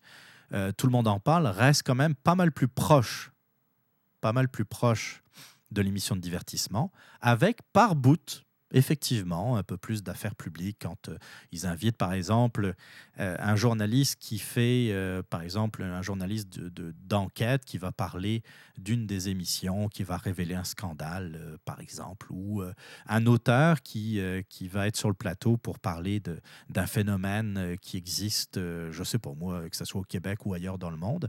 Oui, hein, il y, y a des bouts un peu à faire public, mais c'est surtout un divertissement. C'est le divertissement du dimanche soir à la télévision, la grand-messe. Mais beaucoup d'artistes, majoritairement, ce sont des artistes. Ce sont euh, des artistes pour euh, faire de l'autopromotion de, Radio-Canada. On va inviter des acteurs de la nouvelle télésérie euh, euh, qui va passer à, l'antenne. Euh, Il y a le chanteur qui vient vendre son disque ou son spectacle. Il y a l'humoriste qui vient vendre son spectacle ou son DVD de spectacle. Euh, Il y a l'acteur qui va jouer dans un film qui va être, comment dire, au Jutra. Oh, pardon, il faut plus dire Jutra, c'est vrai. À l'affaire au gala du cinéma québécois quelque chose de, de- même, là, où on va, trouver, on va finir par trouver un nom à ça, vous allez voir. On invite euh, l'animateur radio qui, euh, euh, c'est son dixième anniversaire de, carrière ou vingtième anniversaire de carrière, qu'importe. Voilà, et puis régulièrement, il y a le con, parce que ça prend un con au dîner de con. C'est difficile, mais généralement, l'équipe de Guy Lepage finit toujours par en trouver un. C'est le gars, vous regardez, puis il n'y a pas d'affaire là. On se dit, à sa place, je ne serais jamais venu à Tout le monde en parle. Ben, parce qu'il a des idées bizarres. C'est un peu comme Raël, euh, il y, a, quelques années. Ou euh, euh, celui qui fait toujours un bon show quand on l'invite, c'est le Doc Mayou. qui, a une émission d'ailleurs, qui anime une émission dans la, région de Québec, je pense. hein. Je ne l'ai jamais écouté. J'ai toujours trouvé cet individu assez insignifiant. Je ne dis pas qu'il euh, est toujours dans le champ, il y a, aussi des bonnes idées, mais c'est quand même assez particulier, quand même, le Doc Mayou. Euh, vous avez des gens comme ça qui, vous les invitez, vous savez que vous allez avoir un bon show, puis il va toujours ressortir euh, des cotes qui vont être reprises dans les médias, et ça, c'est toujours bon parce que ça fait parler de l'émission. Regardez euh, euh, Bernard Gauthier. Vous savez pas qui est Bernard Gauthier? Si je vous dis Rambo. Ah, voilà, vous voyez de qui je, veux parler. Euh, Rambo Gauthier qui, euh, qui va, tout le monde en parle, et puis qui parle du linge, hein, vous vous souvenez? Je, je regarde plus l'émission depuis des années, mais je sais ce qu'il a dit. C'est qu'à un moment donné, euh, les gars, ils boivent 7 ou 8 bières, puis là, ils vont parler politique, puis les femmes s'en vont, et puis ils vont parler de leur linge. C'est ça à peu près ce qu'il a dit. Bon, moi, j'ai pas nécessairement besoin de 7-8 bières pour parler politique. La preuve, j'ai j'ai pas bu d'alcool aujourd'hui, puis euh, je, fais le podcast sans problème.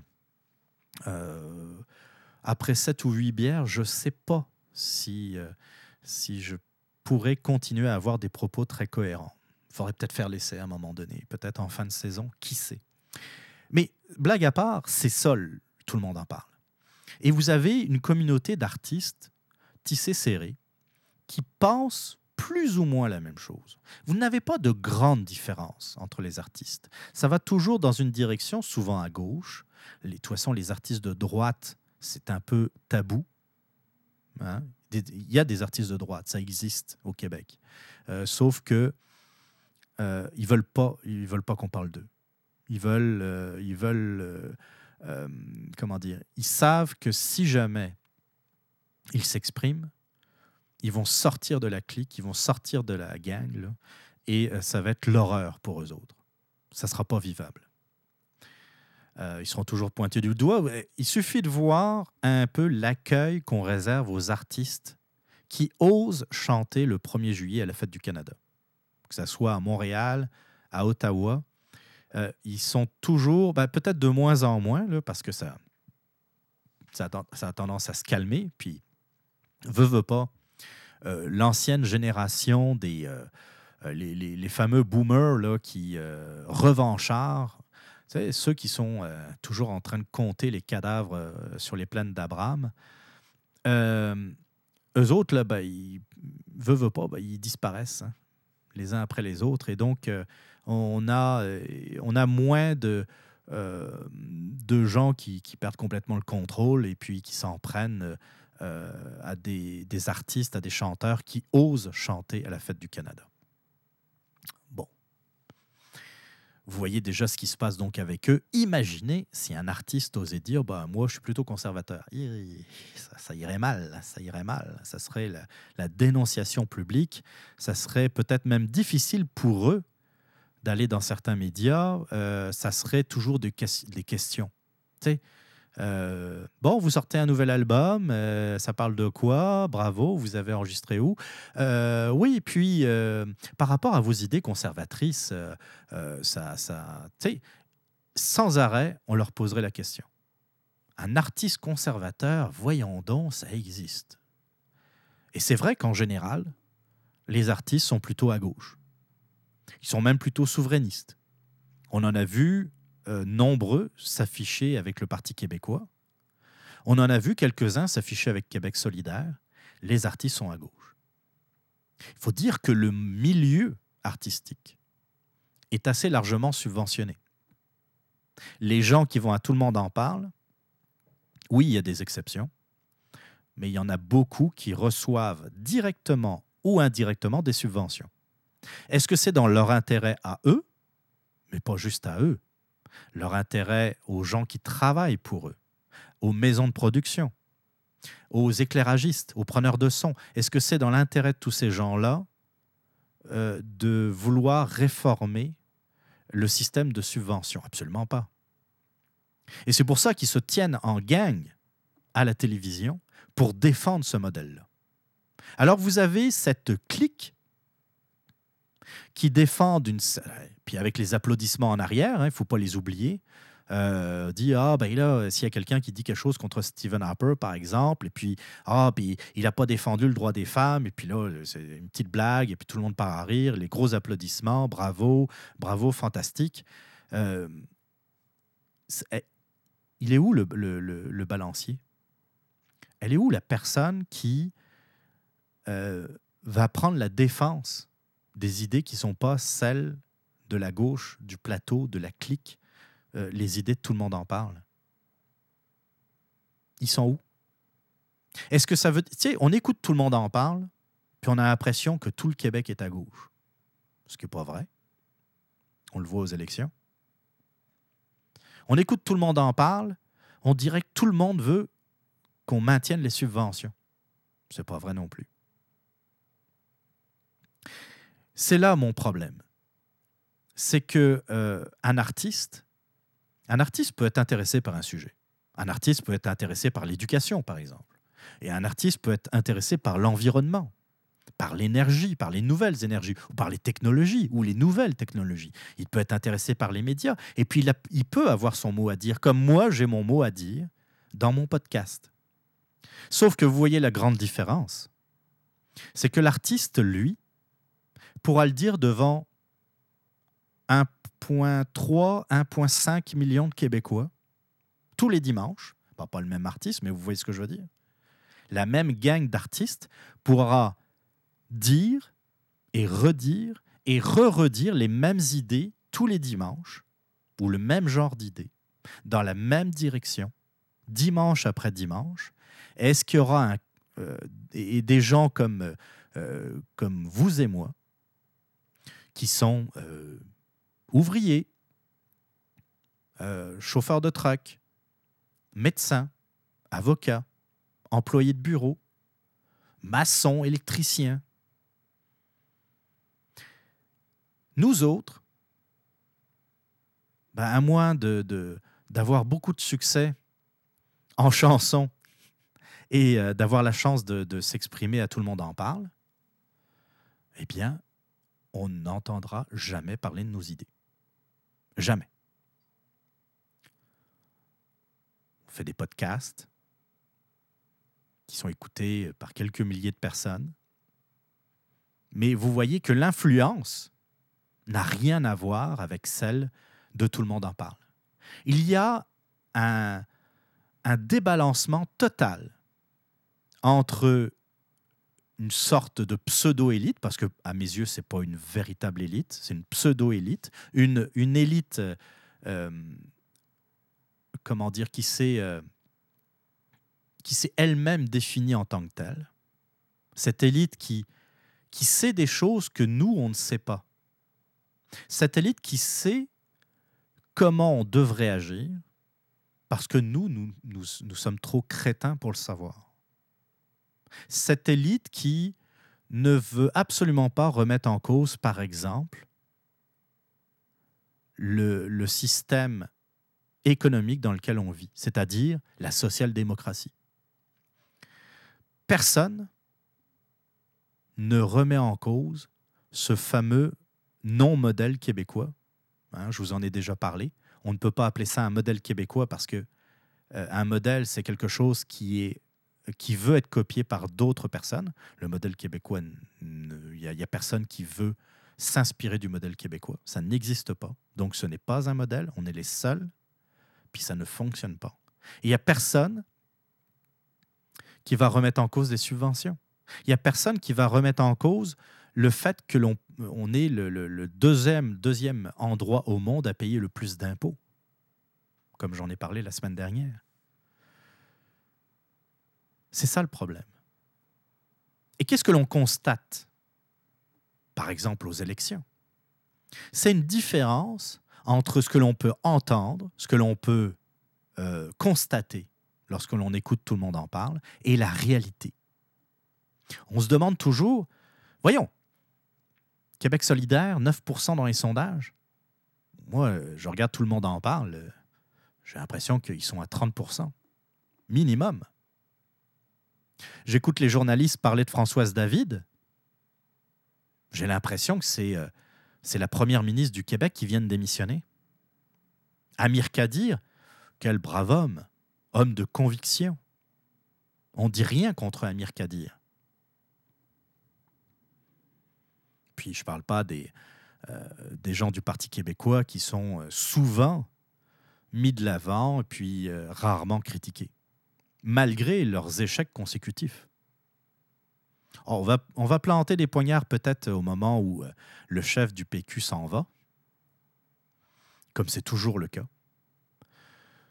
Mais sinon, on va se garder une petite gêne. Par contre, les libéraux, ça là, pourtant, entre vous et moi, les libéraux sont pas ben ben euh, plus à droite que, que le Parti québécois. Il euh, y, a, euh, comment dire, c'est du saupoudrage, du saupoudrage de d'idées un peu plus libérales, mais très vaguement libérales.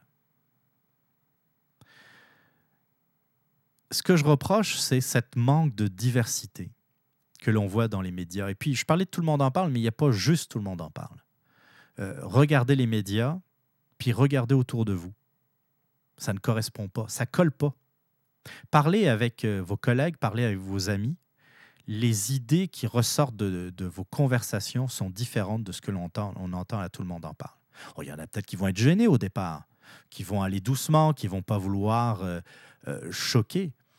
Mais à un moment donné, vous allez voir, il y a pas mal plus de gens, par exemple, qui vont défendre Uber contre les taxis, qui vont dire on paye beaucoup trop d'impôts, puis il y a des fonctionnaires qui se sucrent euh, au passage.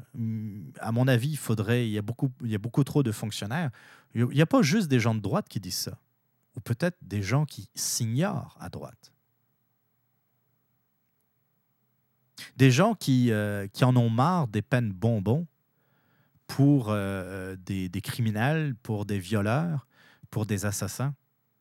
Des gens qui en ont marre de ce système, qui privilégient le, la paresse, où on va euh, donner de l'aide à tout le monde, alors qu'on devrait donner de l'aide à ceux qui en ont vraiment besoin, puis inciter les gens à travailler plutôt qu'à rien faire essayer de, de remettre au goût du jour la valeur du travail et de dire que le travail, là, c'est aussi de l'épanouissement. C'est sûr que ce n'est pas toujours évident. Mais on va travailler pour ça.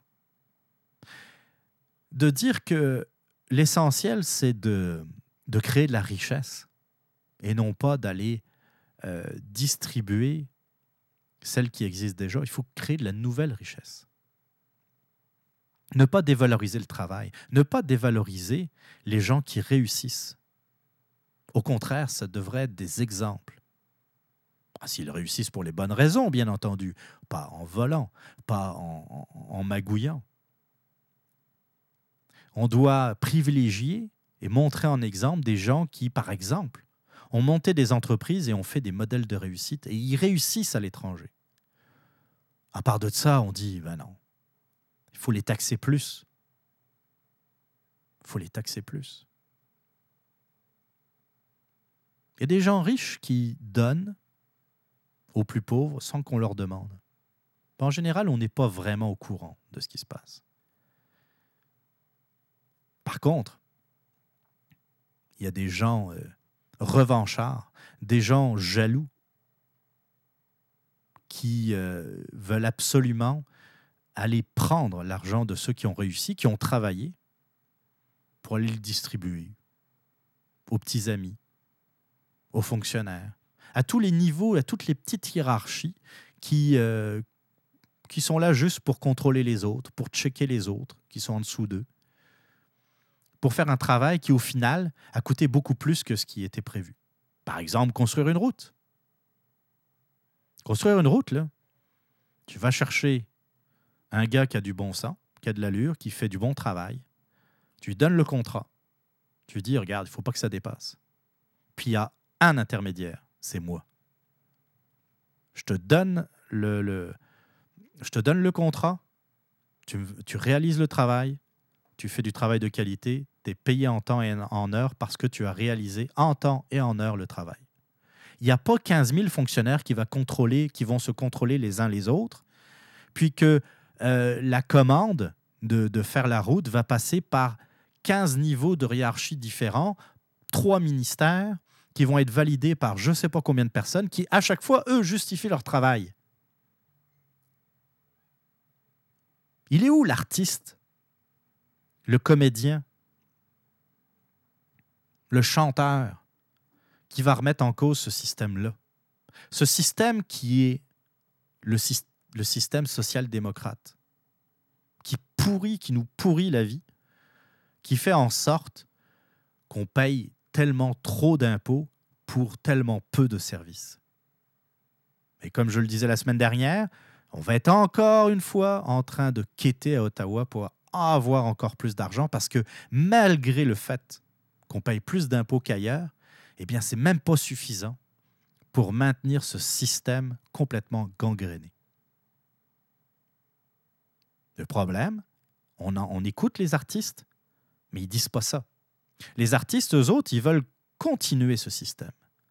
Eux autres, là, ils veulent au contraire euh, défendre ce fameux modèle québécois. Combien de fois on entend Ah non, nous, là, euh, on a travaillé fort. On a travaillé fort, ouais. On s'est défendu pour avoir euh, nos acquis, pour avoir ce modèle québécois. On a, on a travaillé foutaise. Foutaise, ils n'ont rien fait, eux autres. Là mais on a travaillé fort pour euh, avoir ce système. Il faut, c'est important de le défendre contre euh, le libéralisme économique, contre les conservateurs. Et puis, oh, bullshit, ça marche pas. Il n'y a personne de suffisamment intelligent pour regarder juste avec ses yeux, puis constater l'étendue du problème. Et il n'y a personne, il n'y a personne dans les médias qui est notre porte-voix. Alors il faudra faire quoi? Il faudra trouver quelqu'un comme Trump au Québec? C'est ça la solution? Ou pire, un Rambo Gauthier qui va... Euh, euh, c'est pareil, c'est une autre coquille vide. Là. Ça, ça va dans tous les sens. On dirait que les gens constatent qu'il y a vraiment un problème, que les élites les ignorent, puis on se retourne vers le premier qui gueule plus fort que les autres. Aux États-Unis, c'est Donald Trump. Sur la côte nord, c'est Rambo Gauthier. On ne sait pas ce que ça va donner. Ça se trouve, il ne sera même pas élu. Mais vous voyez, ça part dans tous les sens. Parce que nos chères élites ne nous écoutent pas et sont complètement déconnectés. C'est normal. Vous avez un Guy Lepage qui reste euh, à Outremont ou à Westmount, je me souviens plus trop. Lui, complètement déconnecté, ça, c'est, ça date pas d'hier. Les artistes qui, pareil, sont dans leur petit condo euh, euh, à un million et quelques à Montréal, dans le vieux Montréal, ou sur le plateau, vont faire des concerts à droite et à gauche, et puis euh, ils vont faire des photos avec le petit peuple. C'est, ça ne va pas dans le bon sens. Mais il n'y a pas juste au Québec. Hein. Je parle du Québec parce qu'on connaît, parce qu'on sait comment ça se passe. Mais c'est partout pareil. Vous avez une déconnexion totale entre ceux qui seraient supposés nous écouter et les médias. Les médias, ça fait bien longtemps qu'ils ont, euh, nous prennent de haut. Anyway, c'est des milieux qui sont très syndiqués, donc c'est normal, ils vont défendre leur, euh, euh, leur gagne-pain. Tu sais, imaginez quand même pas un lecteur de nouvelles ou un journaliste syndiqué dire qu'il est pour la transparence syndicale. Dire qu'il faut euh, euh, défendre, c'est ça, plus de transparence, comme le voulait d'ailleurs Stephen Harper avec sa loi qui a été, qui a été abandonnée par Justin qui voulait, par exemple, des votes euh, à, euh, comment dire, scrutin secret, euh, à, bulletin secret, excusez-moi, dans, les, instances syndicales, pour éviter les... du mal à trouver mes mots aujourd'hui, hein mais pour éviter, comment dire, les, les intimidations. Hein, toi, tu vas voter pour nous ou pour la grève, parce que sinon, tu vas voir ton char. C'est sûr qu'ils vont pas défendre euh, des idées un peu plus, euh, même, sans dire à droite ou conservatrice, mais des idées plus modérées. Juste modérées. Non. Vous avez des gens, euh, que ce soit à TVA, à RDI, nous parler de la crainte de l'élection de Donald Trump. Le monde a peur. Le monde euh, est sur le qui-vive. Avec euh, un ton bien dramatique comme celui-là. Avec euh, des analyses à l'emporte-pièce. On en a ent- entendu quelques-unes. hein. De gens qui, manifestement, sont pas pantoute du côté de Trump. Sont même pas pantoute objectives puis qui nous mettent en garde contre une perte de contrôle de Donald Trump, qui, euh, vous le savez, hein, de toute façon, euh, euh, est quelqu'un d'assez déséquilibré. hein. On le sait, hein. tout le monde le sait. Il y a des rapports. Bon, on ne sait pas trop où, mais il y a des rapports qui, nous le disent. Puis, de toute façon, c'est une marionnette de Moscou. N'oubliez pas. N'oubliez pas. On n'est pas sorti du bois. euh, mais un peu comme je disais la semaine dernière, euh, ces dernières années, des gens comme, euh, comme vous et moi ont un peu plus accès à des moyens de, de, faire, de faire passer le message. C'est pas évident. Euh, écrire un blog, faire un podcast audio, faire un podcast vidéo. Il y en a de plus en plus. Le problème, c'est que, évidemment, comme je disais la semaine dernière, c'est un- une question de notoriété, de, euh, mais aussi, euh, comment dire, de, crédibilité qui manque. Mais on sent que, euh, c'est- un peu comme. ça, grouille. hein. Il y, a, quelque chose. Les, les- les médias ont, mis un couvercle sur, sur la marmite, mais on sent que ça boue. Sais que ça bouge en dessous. Le problème, c'est, euh, euh, je me répète, mais c'est qu'on ne sait pas dans quelle direction ça va aller. Ça peut aller n'importe où. À force de se faire confisquer la parole, à force de se faire confisquer le débat, euh, à force de ne pas vouloir ouvrir simplement le débat, eh bien, à un moment donné, ça risque d'exploser. Et là, les médias traditionnels auront une très lourde responsabilité sur ce qui va se passer. Une très lourde responsabilité, mais pas juste eux. Les médias, la, la classe politique, sans oublier les artistes, mais ça, c'est pas de leur faute. hein. Les artistes, euh, on leur tend le micro. C'est pas eux qui nécessairement veulent aller parler politique à tout le monde en parle. On leur donne l'occasion de le faire. C'est là toute la différence.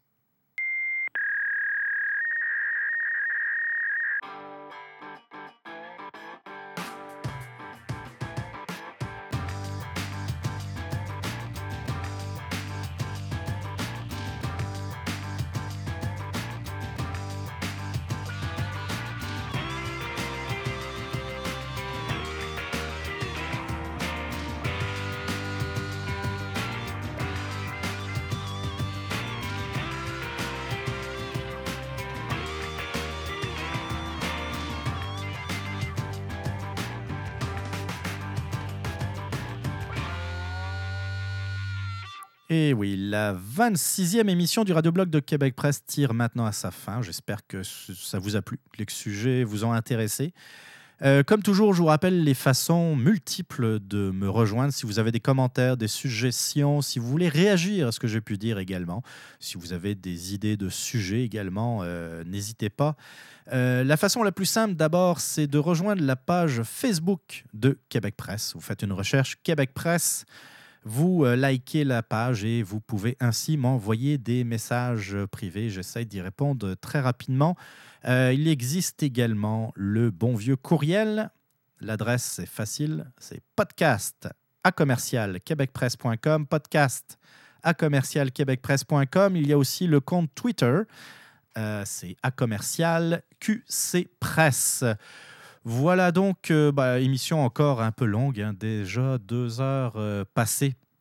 euh, à vous parler. J'avais, d'autres petites suggestions à faire, d'autres petits commentaires. Je pourrais vous parler, par exemple, j'ai un bon coup de cœur pour une télésérie que j'ai que j'ai, regardé le la première saison. Ça s'appelle Berlin Station. C'est un peu, ça se passe de nos jours. C'est par rapport aux lanceurs d'alerte. Il y a un lanceur d'alerte euh, à Berlin qui fait fuiter des informations sur la, CIA. Et euh, il y a, euh, comment dire, donc un agent de la CIA qui, qui va se, se donner pour mission d'aller, comment dire, démasquer le lanceur d'alerte. Et très bonne télésérie, il y a un peu de, un petit côté aussi terrorisme euh, islamiste euh, qui se, qui se greffe là-dessus. C'est pas tout à fait du genre Homeland, pour ceux qui suivent cette ex- excellente télésérie. Mais il y a un peu d'esprit espionnage, euh, façon euh, euh, post-guerre froide. Très intéressant à voir. Bon, de très bons acteurs d'ailleurs qui jouent là-dedans. Voilà, puis comme toujours, ben, on va se laisser en musique. Cette fois avec un bon rock, un, groupe de, rock que j'affectionne particulièrement. Euh, c'est euh, Monster Truck et la tune s'appelle For the Sun. On se retrouve donc la semaine prochaine. Portez-vous bien. Bye bye.